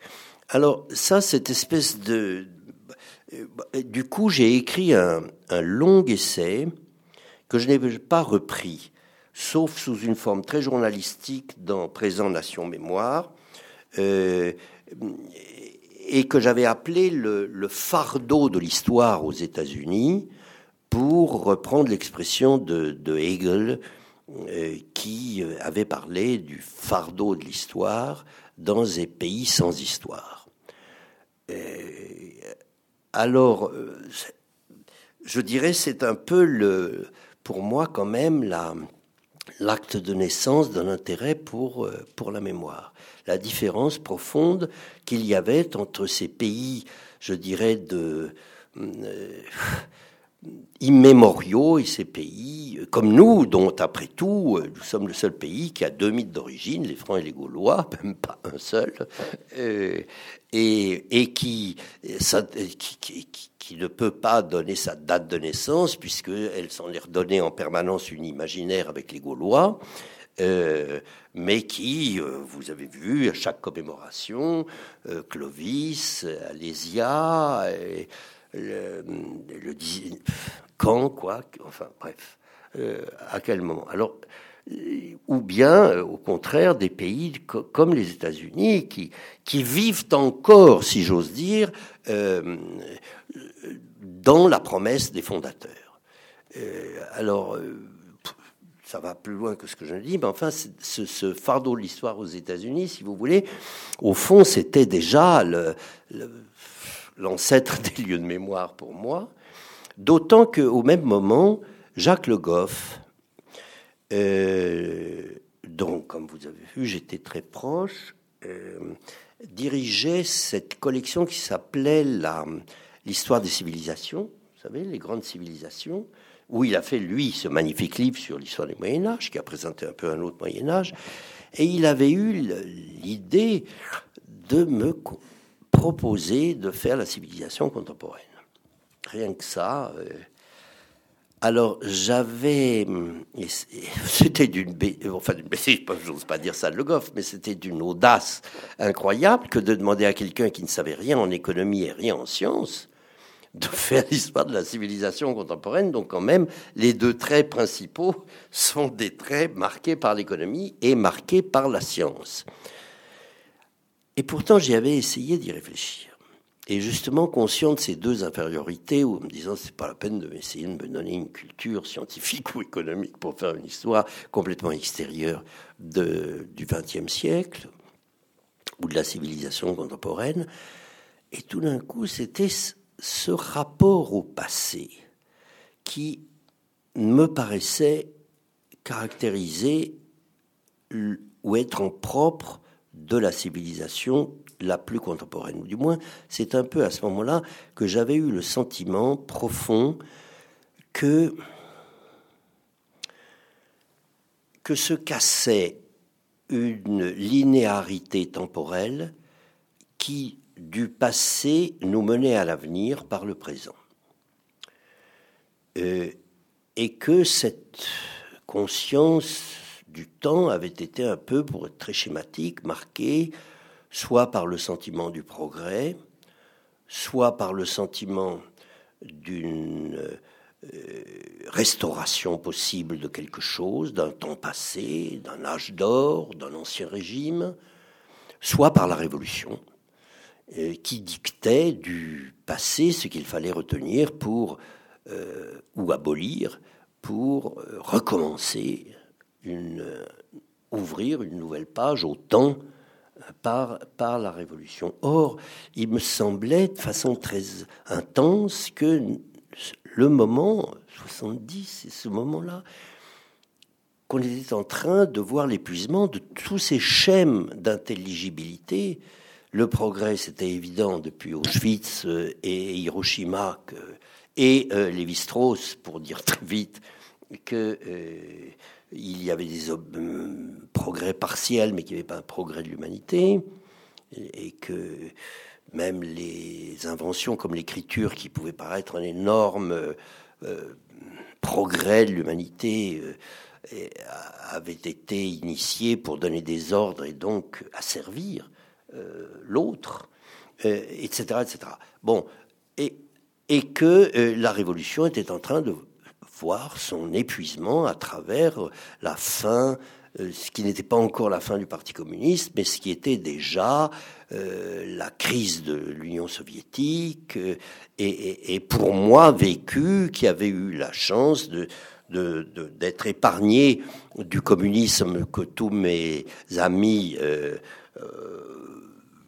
connaissaient par le fait très banal, mais enfin quand même très circonstanciellement heureux, que mon frère euh, aîné avait travaillé très étroitement avec Mendes France, qui avait fréquenté la maison, etc., et que j'étais, euh, dans les 14 ans, euh, ou 15 ans, ou 16 ans, spontanément mendésien, et, ce qui m'a évité les tentations communistes, disons, de, de la plupart de ma génération. Bon, alors, tout ça pour dire que dans ce moment-là, j'ai eu vraiment le sentiment que euh, il y avait une coupure profonde avec euh, le passé, liée d'ailleurs à deux, phénomènes énormes euh, qui étaient d'une part la décolonisation et, et d'autre part par ce que j'ai tout de suite ressenti comme quelque chose dans les années 75 qui allait euh, tout changer, euh, c'est-à-dire le, retournement de la croissance. on avait vécu, moi j'avais un petit peu encore vécu dans un monde où, après la guerre, la France était encore paysanne, elle était chrétienne, elle était euh, souveraine d'elle-même, elle récupérait sa souveraineté, enfin bref, elle se sentait encore providentialiste, il y avait une mission. Et elle était spontanément étatiste, elle cherchait à se moderniser, bref. Et puis, et puis, après la guerre d'Algérie, ou entre la guerre d'Algérie et les années 70-75, tout ça se délitait. Et tous les paramètres traditionnels dans lesquels on avait vécu, qui avaient fait notre nation, notre France, dans laquelle nous avions grandi, c'est-à-dire cet étatisme, ce providentialisme, cette stabilité paysanne, ce christianisme général, euh, était en train de se déliter complètement. Tout était atteint en même temps. Euh, et que en plus, je sentais à travers euh, l'hédonisme, l'individualisme, les nouveautés, la croissance, etc., une sorte de, de fruit de la paix. Euh, et que et que c'était évident, peut-être pour un enfant qui avait vécu la guerre, que la guerre était le destin de la nation et qu'il n'y avait pas de nation, d'une certaine façon, sans guerre. C'est-à-dire sans quelque chose à défendre, pour tout dire, simplement ou le sentiment tout d'un coup, pour tous, qu'il y avait quelque chose à défendre et que c'était probablement ce qui constituait euh, l'unité la plus profonde ou les moments les plus profonds de cette conscience nationale. Bon, alors, ça veut dire tout simplement que j'avais eu le sentiment euh, brutal à la fois que cette linéarité du temps se, se cassait et que euh, autant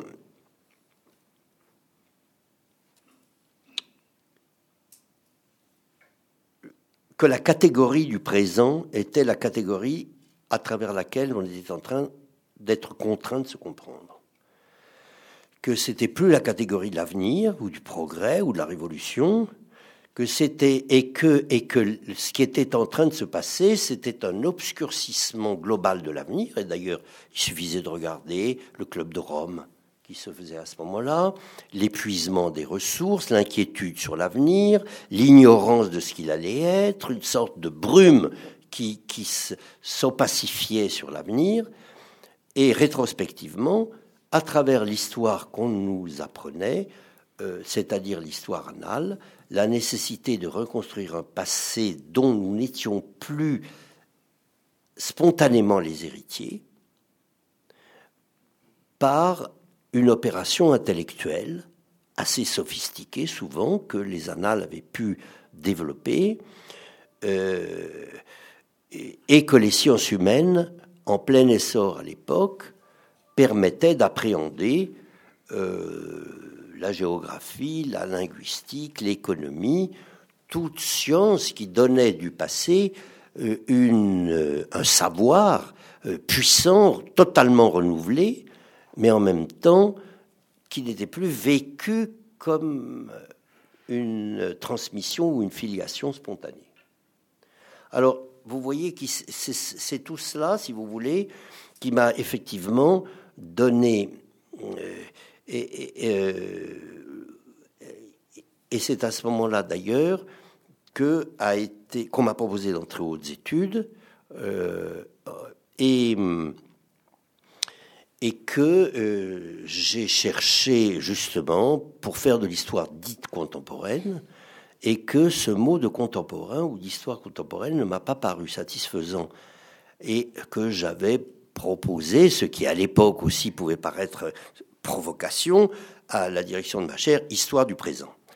Et, en donnant à ce mot présent le, poids euh, d'une histoire, parce que ce présent, il reste tout entier à, définir de quoi il est fait, et je pense qu'il est fait euh, d'une, euh, ou je pensais qu'il était fait d'une anticipation du futur qui se traduisait par une récupération du passé.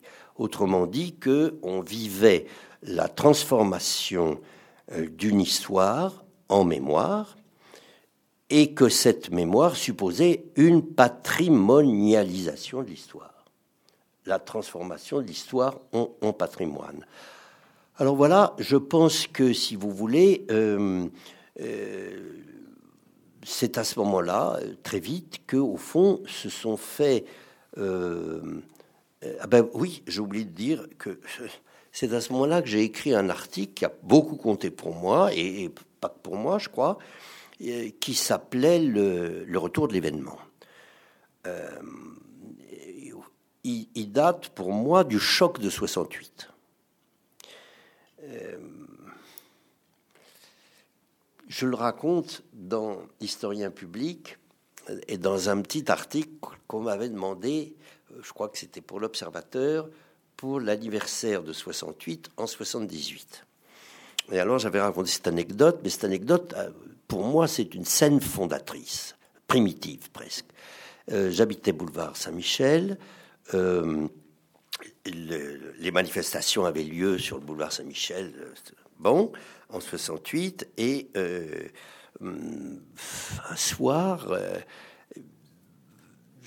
troisième étage où étaient tous les gens, où se réfugiaient chez moi tous les journalistes, puisque euh, il n'y avait pas les voitures PI qui, de l'information, et que je, trouve que je connaissais les, les, les, reporters d'Europe numéro 1 qui commençaient à l'époque et qui euh, ne pouvaient pas se promener dans les rues et du coup savaient que ça se passerait là le soir, donc ils venaient dans mon appartement.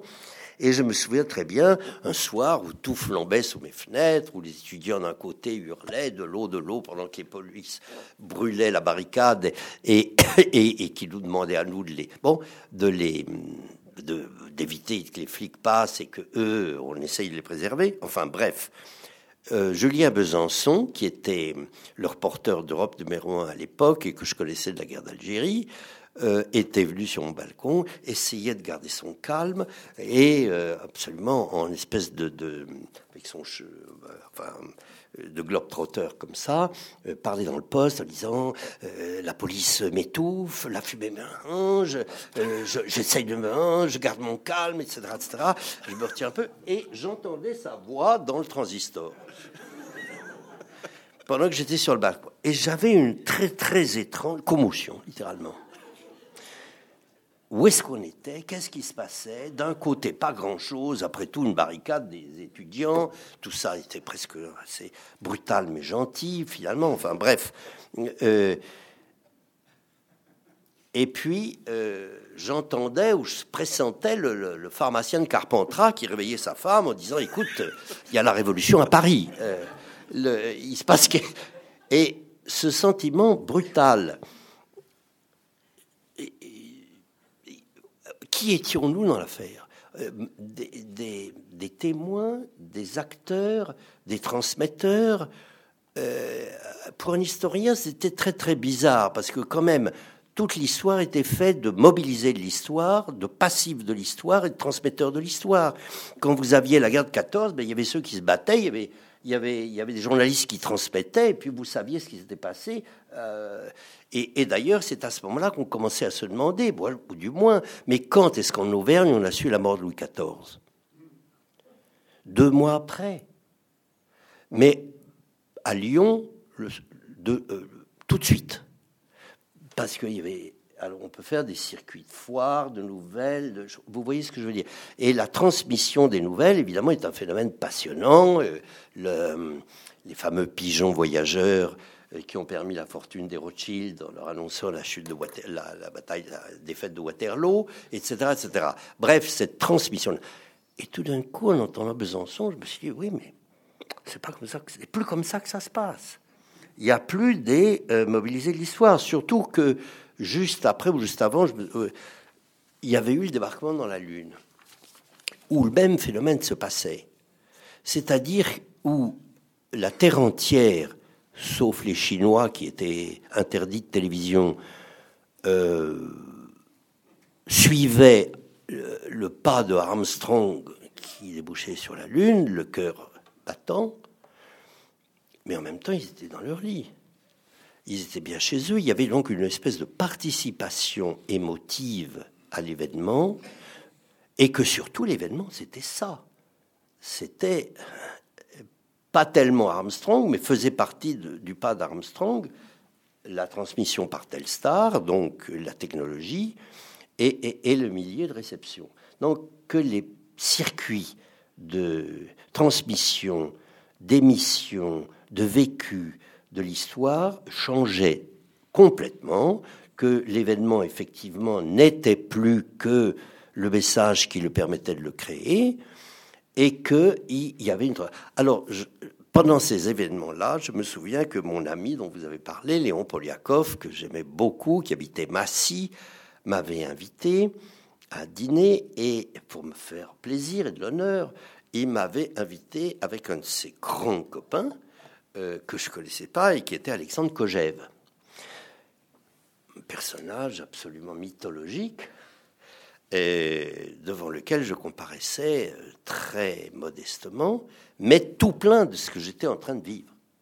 Et donc je me suis, euh, surtout qu'eux étaient à Massy, en province, tandis que moi j'étais boulevard Saint-Michel. Donc je leur raconte très excité que l'histoire est plus la même, quoi, que qu'il se passe quelque chose de, de, très et je, et je, vois que j'ai me regarder. Je crois que s'il avait pu me dire petit con, il me l'aurait dit. Euh, pourquoi? Parce que parce qu'il n'y avait pas de sang, parce qu'il se passait rien et parce que Hegel aurait rigolé, et parce que donc euh, j'étais en train de m'exciter euh, pour rien. Et in petto, pourtant en revenant et en ayant senti son mépris, je me disais mais c'est pas vrai, je crois que c'est moi qui ai raison, c'est pas lui. On est en train de, alors tout ça pour aboutir à cette conclusion, si vous voulez que que que ce que je crois euh, et, l'article que j'ai fait après, qui s'appelait Le retour de l'événement, et qui était au fond pour dire en pleine période de l'histoire des annales, qui niait l'événement, qui rabotait l'événement pour qu'il n'y avait pas d'histoire contemporaine, parce qu'il n'y avait pas d'histoire, que quelque chose de complètement nouveau était en train de se passer, qui changeait radicalement non seulement la perception du présent, mais la perception du passé, et donc l'approche de l'histoire, et que euh, et, voilà. Et, que l'événement euh, chassé par l'école des annales nous revenait comme le nerf de la compréhension d'une histoire vraiment contemporaine. Voilà. Alors, euh, au fond, tout ça pour dire que ces trois si vous voulez, si je parle de ces moments fondateurs qui mettent en place un peu la mémoire, ben, j'avais finalement euh, la nation et l'historiographie avec la vis, j'avais euh, avec le retour de l'événement le présent, et j'avais avec les États-Unis dont je vous parle la mémoire. Eh ben, je suis jamais sorti de ce triangle dans lequel j'ai piétiné, mais qui en même temps a été, je crois,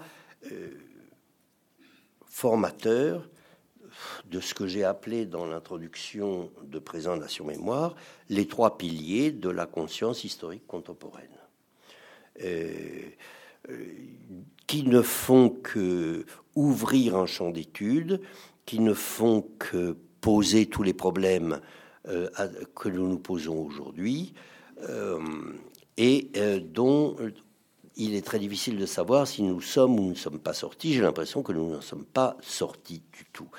Mais autant j'ai l'impression euh, d'avoir, pendant euh, cette période, malgré moi, empiriquement, à tâtons, mais pressenti vaguement quelque chose d'important, autant je me sens totalement démuni aujourd'hui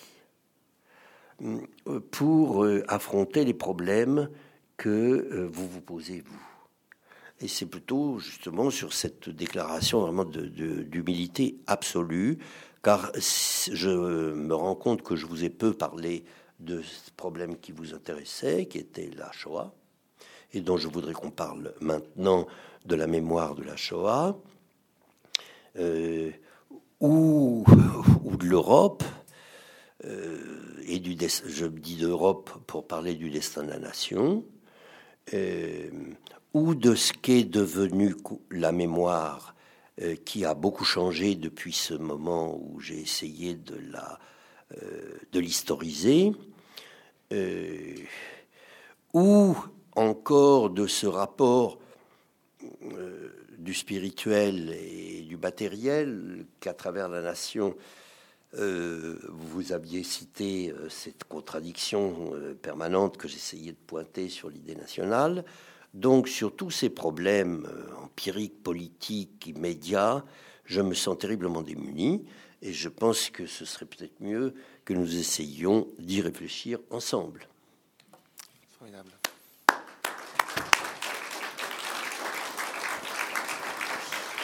Merci, merci infiniment. J'imagine que nous allons euh, avoir une bonne séance de, discussion. Euh, si vous avez des, questions, je vous propose de, vous écouter, euh, d'écouter toutes les, questions pour laisser la possibilité à, Pierre Nora d'y répondre dans un second temps. En tout cas, aujourd'hui, on a eu le traité d'égo-histoire de, Pierre Nora qu'on attendait en, réalité et qui est effectivement dans, le, premier chapitre de, ce livre important, Présent Nation Mémoire. Alors, y a-t-il des, questions? On a, plein de pistes, effectivement, sur la, tant sur la question de la Shoah que du parcours euh, personnel de Pierre Nora, que de l'Europe, que de la mémoire. C'est d'ailleurs, euh, ça, pourrait faire l'objet d'une année de séminaire en soi. Mais alors, euh, peut-être Antoine Guggenheim, qui a, organisé ici un séminaire sur théologie et histoire euh, au cours duquel on a parlé de votre œuvre. Peut-être que Antoine a, des, questions à vous poser. Merci, non, j'avais pas de questions. J'ai juste une admiration pour ce que nous avons entendu et de l'émotion, comme vous l'aviez dit en, en nous de vous voir parler ici. De fait, on avait conçu un séminaire, tu m'invites à en parler, donc je décris euh, à minima qui était pour nous une manière de sortir de ce qui était la problématique des théologiens il y a encore 40 ans, qui est de faire une théologie de l'histoire, qui était une, invention formidable, une espèce de réception de Hegel dans le monde de la théologie, à la fois et en même temps en sortant de la domination du concept grâce à ce que la théologie permet, c'est-à-dire de recueillir la mémoire et le symbole. Mais nous avions voulu prendre acte de, ce que l'histoire avait travaillé depuis euh, les années 50 et nous avons conçu notre, notre séminaire en, deux étapes. Je vous le raconte très simplement. Vous réagirez si vous le souhaitez. Première étape, comment, dans la naissance de l'histoire, euh, un lien euh, s'est noué très vite avec la théologie biblique, juive et chrétienne, euh, dès, pour la théologie juive, dès l'écriture de, la Torah, pour la théologie chrétienne, dès l'écriture des évangiles. On s'est servi des formes littéraires étudiées par Auerbach pour mettre ça en évidence. C'était pour nous très précieux. Et puis, comment les chrétiens ont interrogé des points particuliers de, et limites de l'histoire, c'est-à-dire le, commencement, le milieu et la fin. Le commencement avec toutes les questions du surgissement du temps. On sait chez Augustin s'il en est beaucoup préoccupé, mais que la question du commencement est une question difficile pour l'historien où elle est obligée d'interroger les traditions de manière très critique et en même temps il n'a qu'elle pour y accéder. La question du milieu, qu'est-ce que c'est se considérer comme autant de la plénitude? C'est, disons, l'ère euh, médiévale pour euh, la théologie aussi bien islamique que juive et chrétienne, une théologie de plénitude, mais en même temps, euh, dès qu'on est dans la plénitude, on n'est pas loin, tonton Hegel n'a pas tort d'être sur le pas de se décomposer. Et puis la question de la fin, qui est une question qui habite la, la conscience humaine, peut-être même la mémoire humaine à cause de la mort, euh, et, que la théologie doit se poser, non pas simplement fin du temps et fin des temps, mais anticipation euh, dans l'agir des hommes des critères ultimes de choix. Après avoir fait cette c'était pour des étudiants en théologie qui n'étaient pas, pas, à part Antoine qui a suivi le séminaire, Antoine Arjakovski qui a suivi le séminaire, n'étaient pas des historiens de métier, et encore moins moi-même. Dans une deuxième étape, nous avons écouté l'histoire de la dissociation progressive de, la science historique et des, quêtes des théologiens. Euh, dissociation, parfois brutale, toujours sensée et productrice de, richesse, et jusqu'à ce que, le, ce, que les historiens d'après la Shoah, si on vous inclut dedans, euh, euh, nous aident parce qu'il ressuscite le concept de mémoire en dialogue avec, le, avec les acquis de la science, permettant peut-être à nouveau un vis-à-vis de ceux qui sont en quête de savoir et de ceux qui accueillent les, besoins de croire. Voilà comment on a essayé d'accompagner des étudiants et nous-mêmes enseignants dans ce chemin. Ça s'appelait donc théologie et histoire. Alors, est-ce qu'il y a d'autres, d'autres réactions, questions, propositions avant de, de donner la parole à, à Pierre Nora? Oui, je vois au fond, il y a une question. De, non, mademoiselle. Ah, pardon. Madame. Euh, il paraît qu'après deux ans, il faut appeler les dames madame. Alors, euh, Merci. euh, monsieur comme vous avez plus que deux ans, Donc, quand même. euh, en fait, en historiographie, donc, nous étudions pardon, pour la question du, retour de l'événement en histoire. Enfin, j'ai une question à vous poser, peut-être très basique, euh, je m'excuse, mais est-ce que donc pour vous l'événement est une construction? Est-ce que c'est un processus? Et peut-on dire qu'il y a un dépassement de l'événement dans l'événement? Enfin, je sais pas. Enfin, est-ce que oui, est-ce que l'événement peut conduire à un dépassement de l'événement? Voilà. Attendez, je comprends pas. Vous savez, je suis très, très platouillé. Vous l'avez vu pendant mon, mon topo. Euh, euh, Qu'est-ce que vous voulez dire par euh, l'événement qui conduit à un dépassement de l'événement? Euh, bah, euh, C'est-à-dire qu'un un événement qui, condu- qui conduit finalement, enfin, euh, je sais pas. Enfin, j'essaye de trouver un, un exemple précis. Par exemple, le 14 juillet euh, 1789, Oui. un événement qui en soi, euh, par exemple la fête de, la- enfin, qui a été choisi comme fête nationale par rapport à la fête de la fédération, mais qui dans l'imaginaire collectif fait évidemment référence à euh, Hmm. donc à la prise de la Bastille. Oui. Donc c'est un événement qui dépasse, il, il me semble, euh, Hmm. l'événement. Cela dit, c'est un mais, événement. C'est pas pour rien que vous choisissez cet événement. euh, parce que, comme vous savez, euh, vous connaissez peut-être la, la phrase de Peggy euh, le 14 juillet fut à soi-même sa propre commémoration. C'est-à-dire que c'est le premier événement moderne euh, qui n'est fait que de sa propre mémoire. Euh, et, et- et qui est à soi-même sa propre commémoration. Et donc c'est une inauguration de l'événement au sens moderne du mot euh, et des temps modernes. Alors, cela dit, je, je- j'en- je commence peut-être par l'événement parce que ça me provoque plus, et je, j'irai doucement vers M. Guggenheim, mais timidement.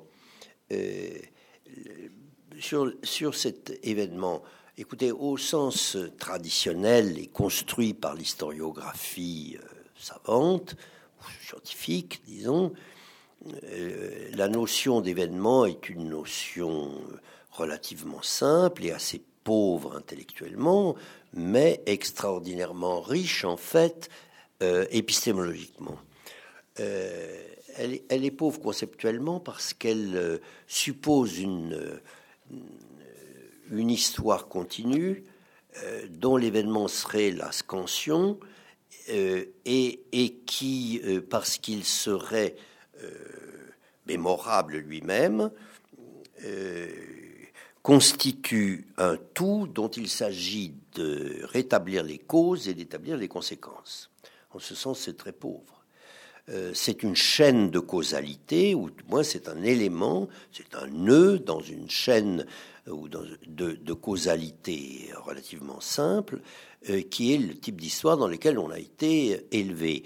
Et effectivement, qui nous a présenté, et, et vous en êtes une héritière encore, mais c'est plutôt euh, la reconstruction de cet héritage qui me paraîtrait pour un historien intéressant.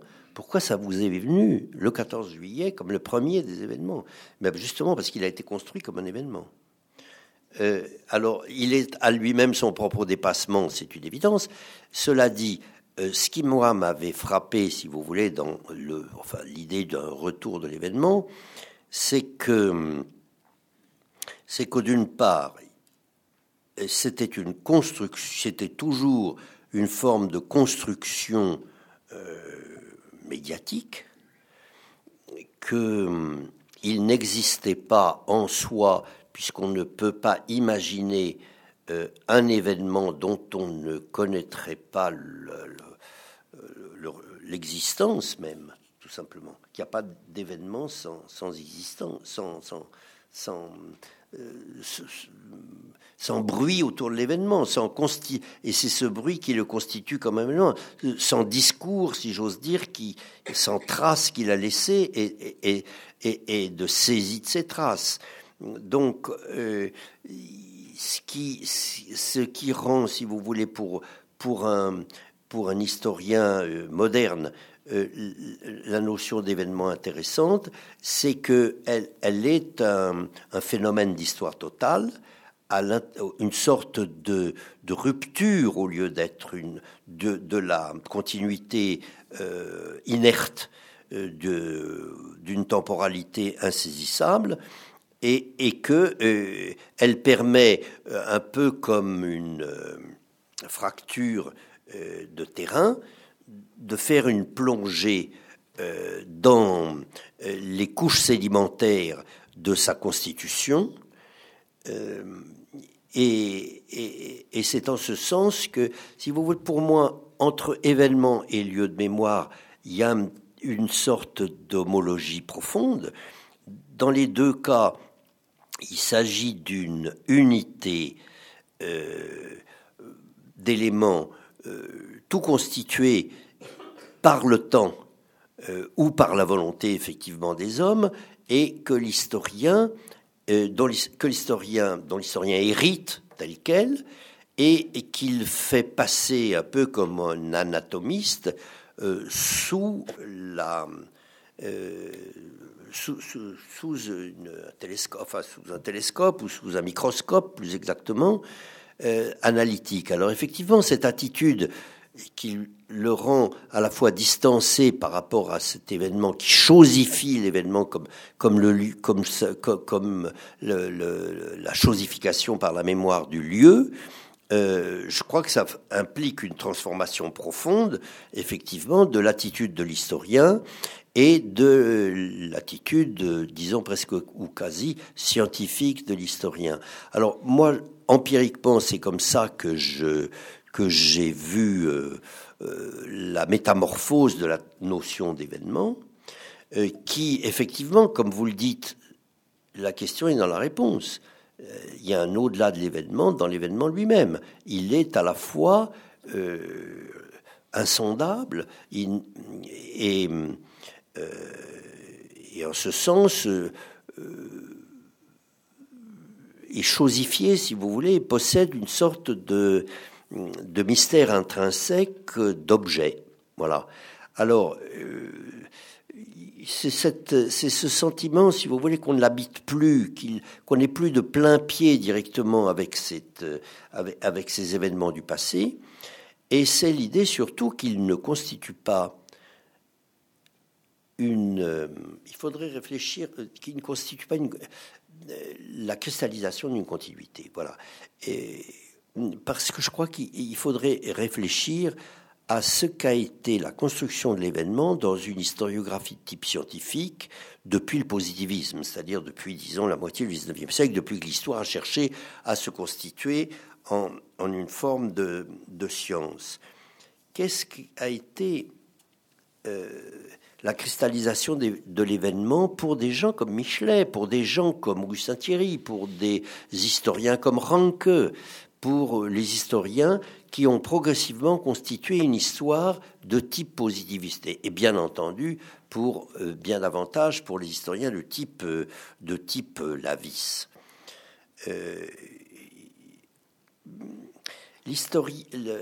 L'événement était la, une forme de, cristallisation à l'intérieur d'une continuité. Autrement dit, il devait avoir, par sa simple existence, une euh, capacité d'expression euh, qui le dépassait lui-même euh, et qui faisait, si vous voulez, d'une bataille, prenons les plus grandes comme la bataille de Bouvines, un nœud fondamental dans une continuité temporelle explicative.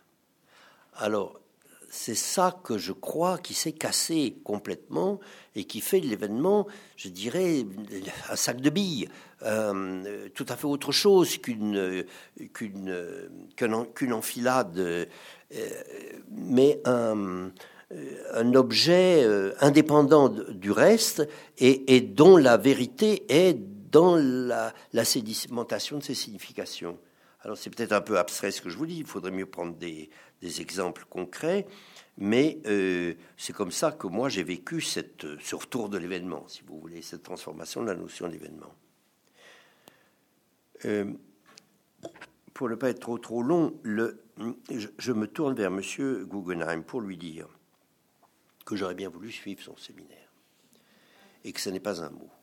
Ça m'aurait euh, énormément appris à titre personnel sur un type de culture euh, qui n'est pas naturel aux historiens de ma génération ou aux historiens à laquelle j'ai, enfin, la génération de qui ou à la filiation de qui j'ai appartenu.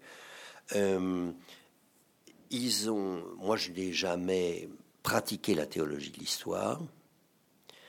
Je pense que ça m'enrichirait énormément justement dans cette détemporalisation de l'histoire dans euh, le sentiment d'une signification, un peu comme ce que dit Madame ou Mademoiselle, pardon, euh, d'une signification de l'événement au-delà de l'événement, que ça m'aurait euh, probablement nourri intellectuellement de quelque chose que je n'ai senti que très empiriquement et très maladroitement,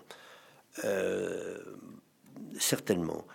Et alors, en, vous, en vous entendant, je pensais à un livre que vous connaissez certainement et un historien que vous avez pratiqué dans ce séminaire qui est euh, Yerushalmi, j'imagine. Euh, et où vous avez probablement lu euh, Zachor, son petit livre, j'imagine. Non? C'est pas possible. Oui, oui, vous le connaissez. Parce qu'il se pose le type de problème. Bon, c'est vous le, vous le savez, c'est un, vous le connaissez. Grâce à vous, grâce à vous. Ah bon? Yerushalmi et Zakor, oui. Ah bon, ben, j'en suis ravi si c'est par rapport à moi.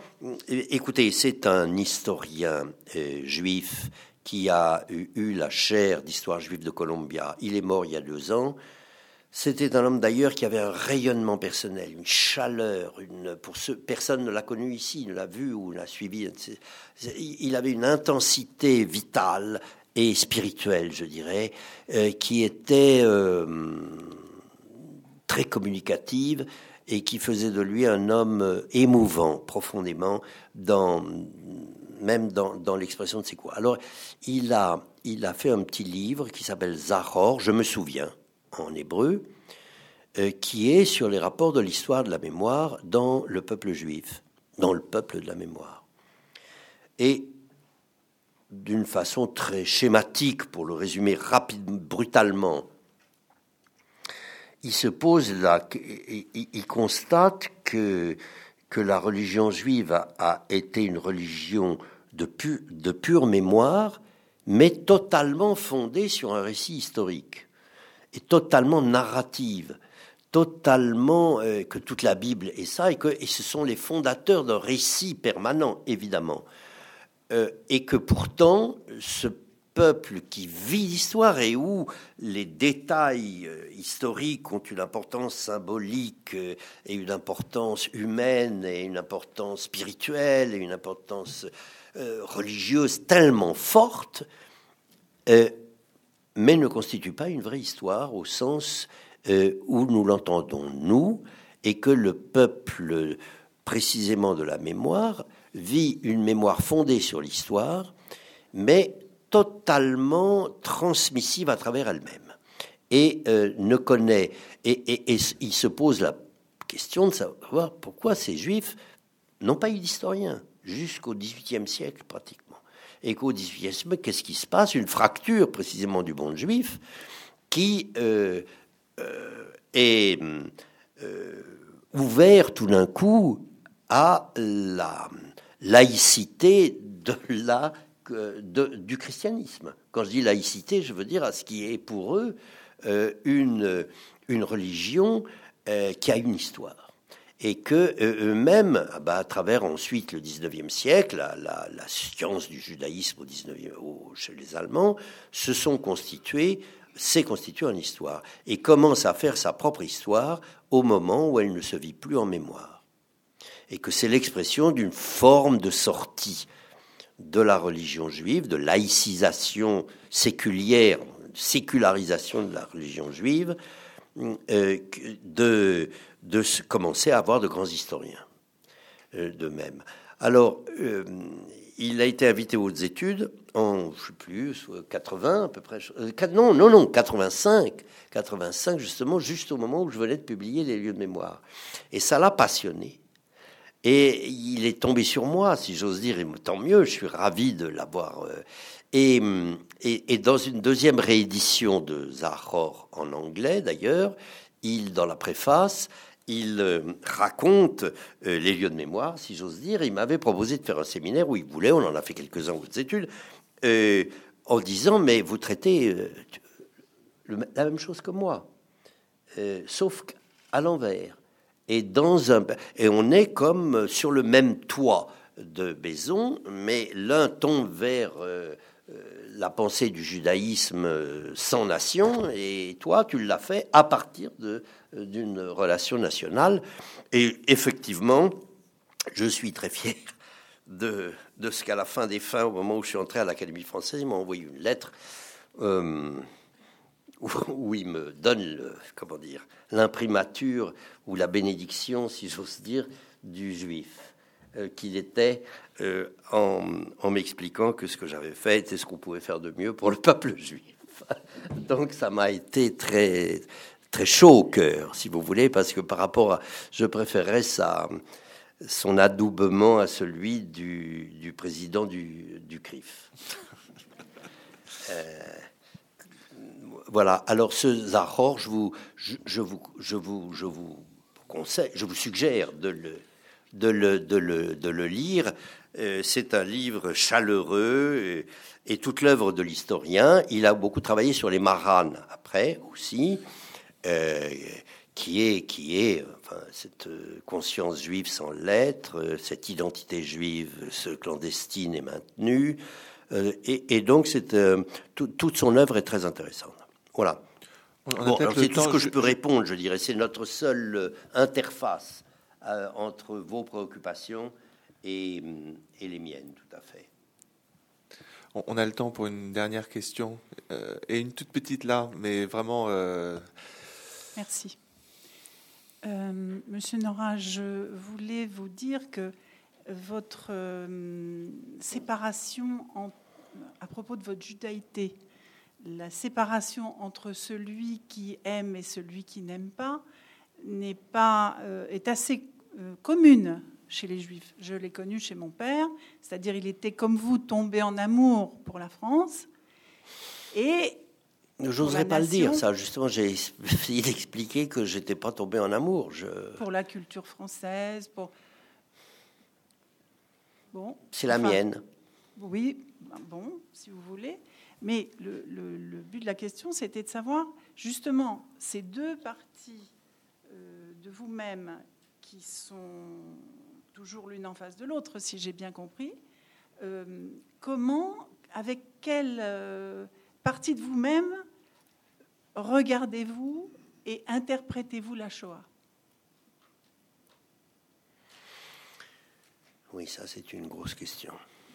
Alors euh, peut-être juste une petite question ici et après on, terminera la réponse à ces, à ces deux questions.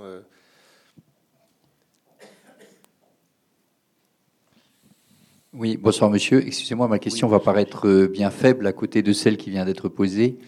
Euh, non, je me posais la question, c'est qu'aujourd'hui, euh, il y a un grand problème qui se pose pour les historiens de la Shoah, finalement, qui est euh, y a-t-il eu une décision Quand a-t-elle été prise Par qui Comment Et finalement, je me demandais si aujourd'hui, on ne retrouvait pas dans cette question qui occupe les historiens toutes les problématiques de l'histoire. Pourquoi se pose-t-on la question? Qu'est-ce qui est en jeu derrière cette question?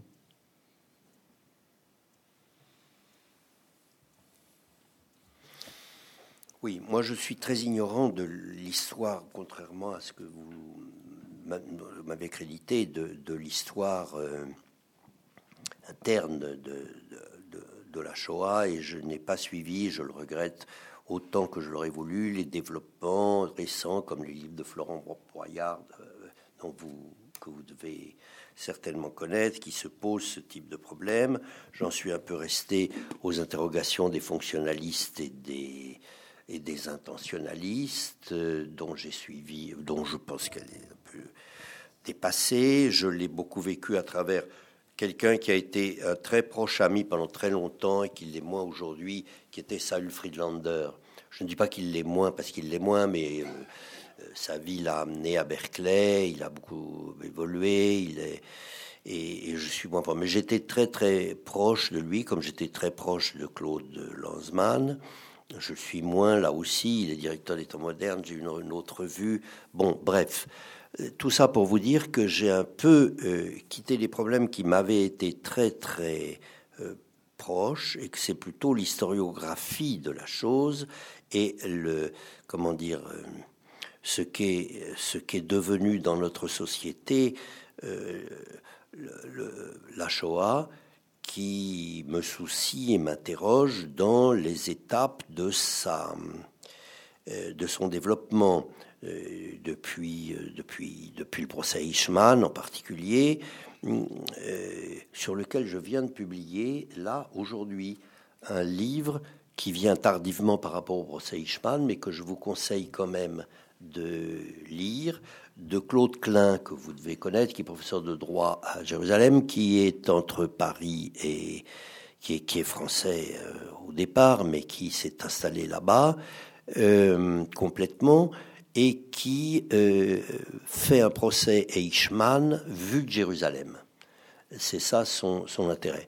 D'autre part, vous savez aussi, probablement parce que pour vous, certainement un homme que vous avez peut-être invité, c'est Azouvi. Pas encore, mais... Vous savez ce qu'il fait euh, Ben si, François Azouvi, qui a écrit, c'est assez amusant parce qu'il a écrit une histoire sur Descartes et la France. Il a fait un livre sur la, diffusion de Descartes, mais c'est le même, comme par hasard, qui est en train de faire un livre qui serait l'équivalent de, du livre sur l'Holocauste aux États-Unis de. Ah, son nom m'échappe, mais vous le connaissez que ça. Je l'ai publié, c'est moi qui l'ai publié. J'ai un trou. Pardon Ah non, non, non, pas du tout, pas du tout, les disparus. son nom va me revenir dans un instant, pardonnez-moi, j'ai un trou. Euh, sur le, l'Holocauste aux États-Unis, l'histoire de, de, la manière, ce qui est devenu, le, je ne dis pas le mythe, mais les. Pardon Vous en parlez Oui, bien sûr, son, Noble, l'historien, et, et, qui justement a écrit un livre sur l'objectivité en histoire et un livre sur la diffusion de, enfin, ce qui est devenu le thème de l'Holocauste, oh, le thème, l'événement Holocauste, si vous préférez, euh, aux États-Unis. Et François Azouy fait la même chose pour la France. Alors je suis plus sensible, c'est pourquoi je me retourne vers monsieur en étant, en lui disant que j'en suis désolé, que je ne peux pas beaucoup répondre sur les phénomènes de la Shoah, parce que je, n'en ai pas les moyens, je ne parle pas l'allemand, je ne suis pas historien de la Shoah, et il faut être historien, il faut, avoir regardé ça de très près pour voir. Moi, je me suis beaucoup plus intéressé, et je continue à qu'est-ce qui est devenu Je ne dis même pas le, mot mémoire de la Shoah, mais la Shoah dans la mémoire plutôt que la mémoire de la Shoah. Euh, et, je pense que si c'est ça qui vous intéresse dans votre séminaire, il est indispensable que vous invitiez, enfin, il serait utile que vous invitiez François Azouvi, qui, euh, qui termine ce livre. Maintenant, peut-être que je trahis un secret. Euh, qui tiendrait pas à ce qu'on évente son livre avant même qu'il ne soit publié. Mais enfin, il est en train de le terminer. Et d'ailleurs, ça me fait penser, euh, c'est pas inintéressant de voir que c'est le même qui aura fait Descartes et la Shoah en France, c'est-à-dire c'est-à-dire l'image de la mythologie du rationalisme et, le judaïsme dans, euh, euh, travers la Shoah et la diffusion de la Shoah en France, enfin ce qui est devenu la Shoah. Alors oui, je crois que ça a eu des étapes, mais je me sens incapable de répondre vraiment à la question que vous posez et je n'arrête, je ne peux pas, je n'ai pas les moyens de, de me prononcer euh, sur, le, sur ce que je pense moi-même euh, de la Shoah. Je suis incapable. Et je suis incapable de penser l'événement. Je suis incapable d'en rendre compte. Euh, je ne peux qu'étudier, encore une fois, l'histoire de, cette histoire. Non pas comme, encore une fois, une forme d'illusion, mais j'ai tendance vaguement, spontanément à penser que ce sera une histoire inépuisable et que c'est aussi opaque que si vous me demandiez, ou si vous demandiez aujourd'hui à un biologiste de vous parler des origines de la vie. Euh, toute l'histoire de la biologie et son progrès depuis la révolution de la biologie moléculaire consiste justement à ne plus se demander euh, quelles sont les origines de la vie, euh, mais à voir comment ça fonctionne, comment ça évolue, comment ça, ça se transforme et en quoi ça consiste. Alors, moi, j'ai tendance, précisément parce que, comme vous le disiez, je fais de l'histoire, où je suis amené par mon incapacité à faire de l'histoire au premier degré, à en faire au deuxième degré, que, un peu comme je répondais à Madame, c'est pas par hasard si vous avez pris pour euh, exemple de l'événement euh, le 14 juillet, euh, à dire de la même façon que ce qui m'intéresse ou ce sur quoi je crois que je peux, euh, je dis même pas éclairer, mais enfin bon, euh, savoir quelque chose, c'est sur euh, les effets de la Shoah à l'intérieur de notre mémoire générale, à l'intérieur de la constitution d'une identité juive, euh, par rapport à ce que c'est en train de devenir en Israël. Ou, voilà, ça, je, mais sur euh, la réalité primitive de l'événement Shoah, je, n'ai aucune, je ne je suis pas assez compétent. je pensais à la portée symbolique de rechercher euh, aussi fortement. Oui.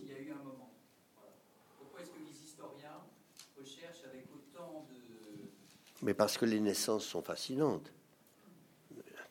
Et on ne peut pas ne pas se poser le problème de l'origine, euh, qui est lié au problème de la fin, effectivement, et qui n'en font qu'un euh, avec le problème de la fin. Donc, euh, c'est, il y, a un éternel mystère des origines, et de la même façon que je pense qu'il n'y aura pas de, il aura pas de science de nos origines de la vie. Il y aura, c'était que le problème se déplacera, et tous les scientifiques vous l'expliquent, euh, se, déplacera toujours un peu plus loin, de telle sorte que, oui, si on savait le fin mot de l'histoire, euh, il n'y aurait plus d'histoire. Donc, euh, donc là-dessus, je, je, dirais, je me pose même pas les problèmes. Je vous répondrai par quelque chose qui est, qui est, une énorme banalité, mais qui, qui pour résoudre votre problème, celui de M. Gounam et, le mien, c'est que euh, je ne crois pas que la vie ait un sens, et pas plus que l'histoire. Et, c'est l'intime conscience de, cette euh, absence euh, qui fait à chacun d'entre nous l'obligation de trouver un sens à la vie, ou de donner un sens à la sienne, parce que la vie n'en a pas et, l'histoire non plus. Donc, euh, c'est peut-être ça qui nous oblige à penser l'histoire, c'est que l'histoire euh, euh, n'a pas de sens, si j'ose dire. Enfin, n'a pas de.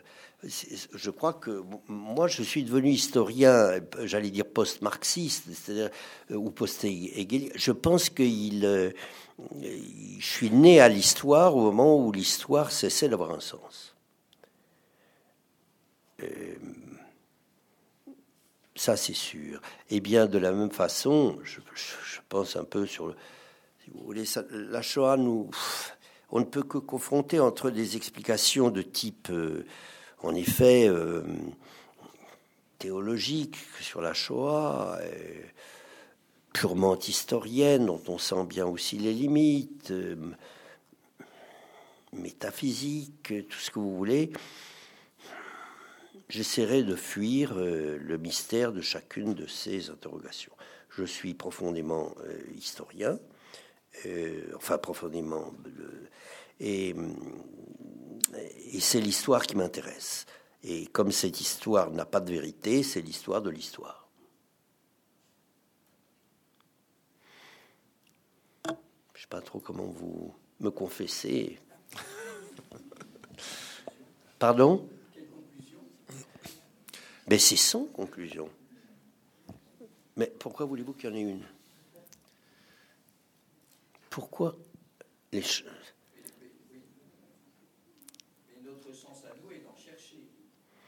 Mais précisément, c'est ce que je vous explique. On est obligé d'en chercher parce qu'il n'y en a pas. S'il y en avait un, on l'aurait trouvé. Donc, euh, Bien. Je crois que c'est difficile de faire justement une conclusion à ce séminaire, mais en même temps, ce séminaire doit se conclure. Donc, euh, je, la, la, les portes sont grandes ouvertes à, à Pierre Nora pour euh, venir à nouveau au Collège euh, des Bernardins. On serait très heureux de vous écouter à nouveau et de continuer avec vous cette réflexion. Merci infiniment. Sans fin. Oui. bon, merci. C'est moi qui vous remercie infiniment, profondément, de, en plus de le m'avoir ouvert l'accès de ce lieu qui, lui, alors, est, d'une richesse euh, symbolique et historique euh, inépuisable et intimidante sous cette euh, rosace qui unit ce qui nous réunit. Merci à vous.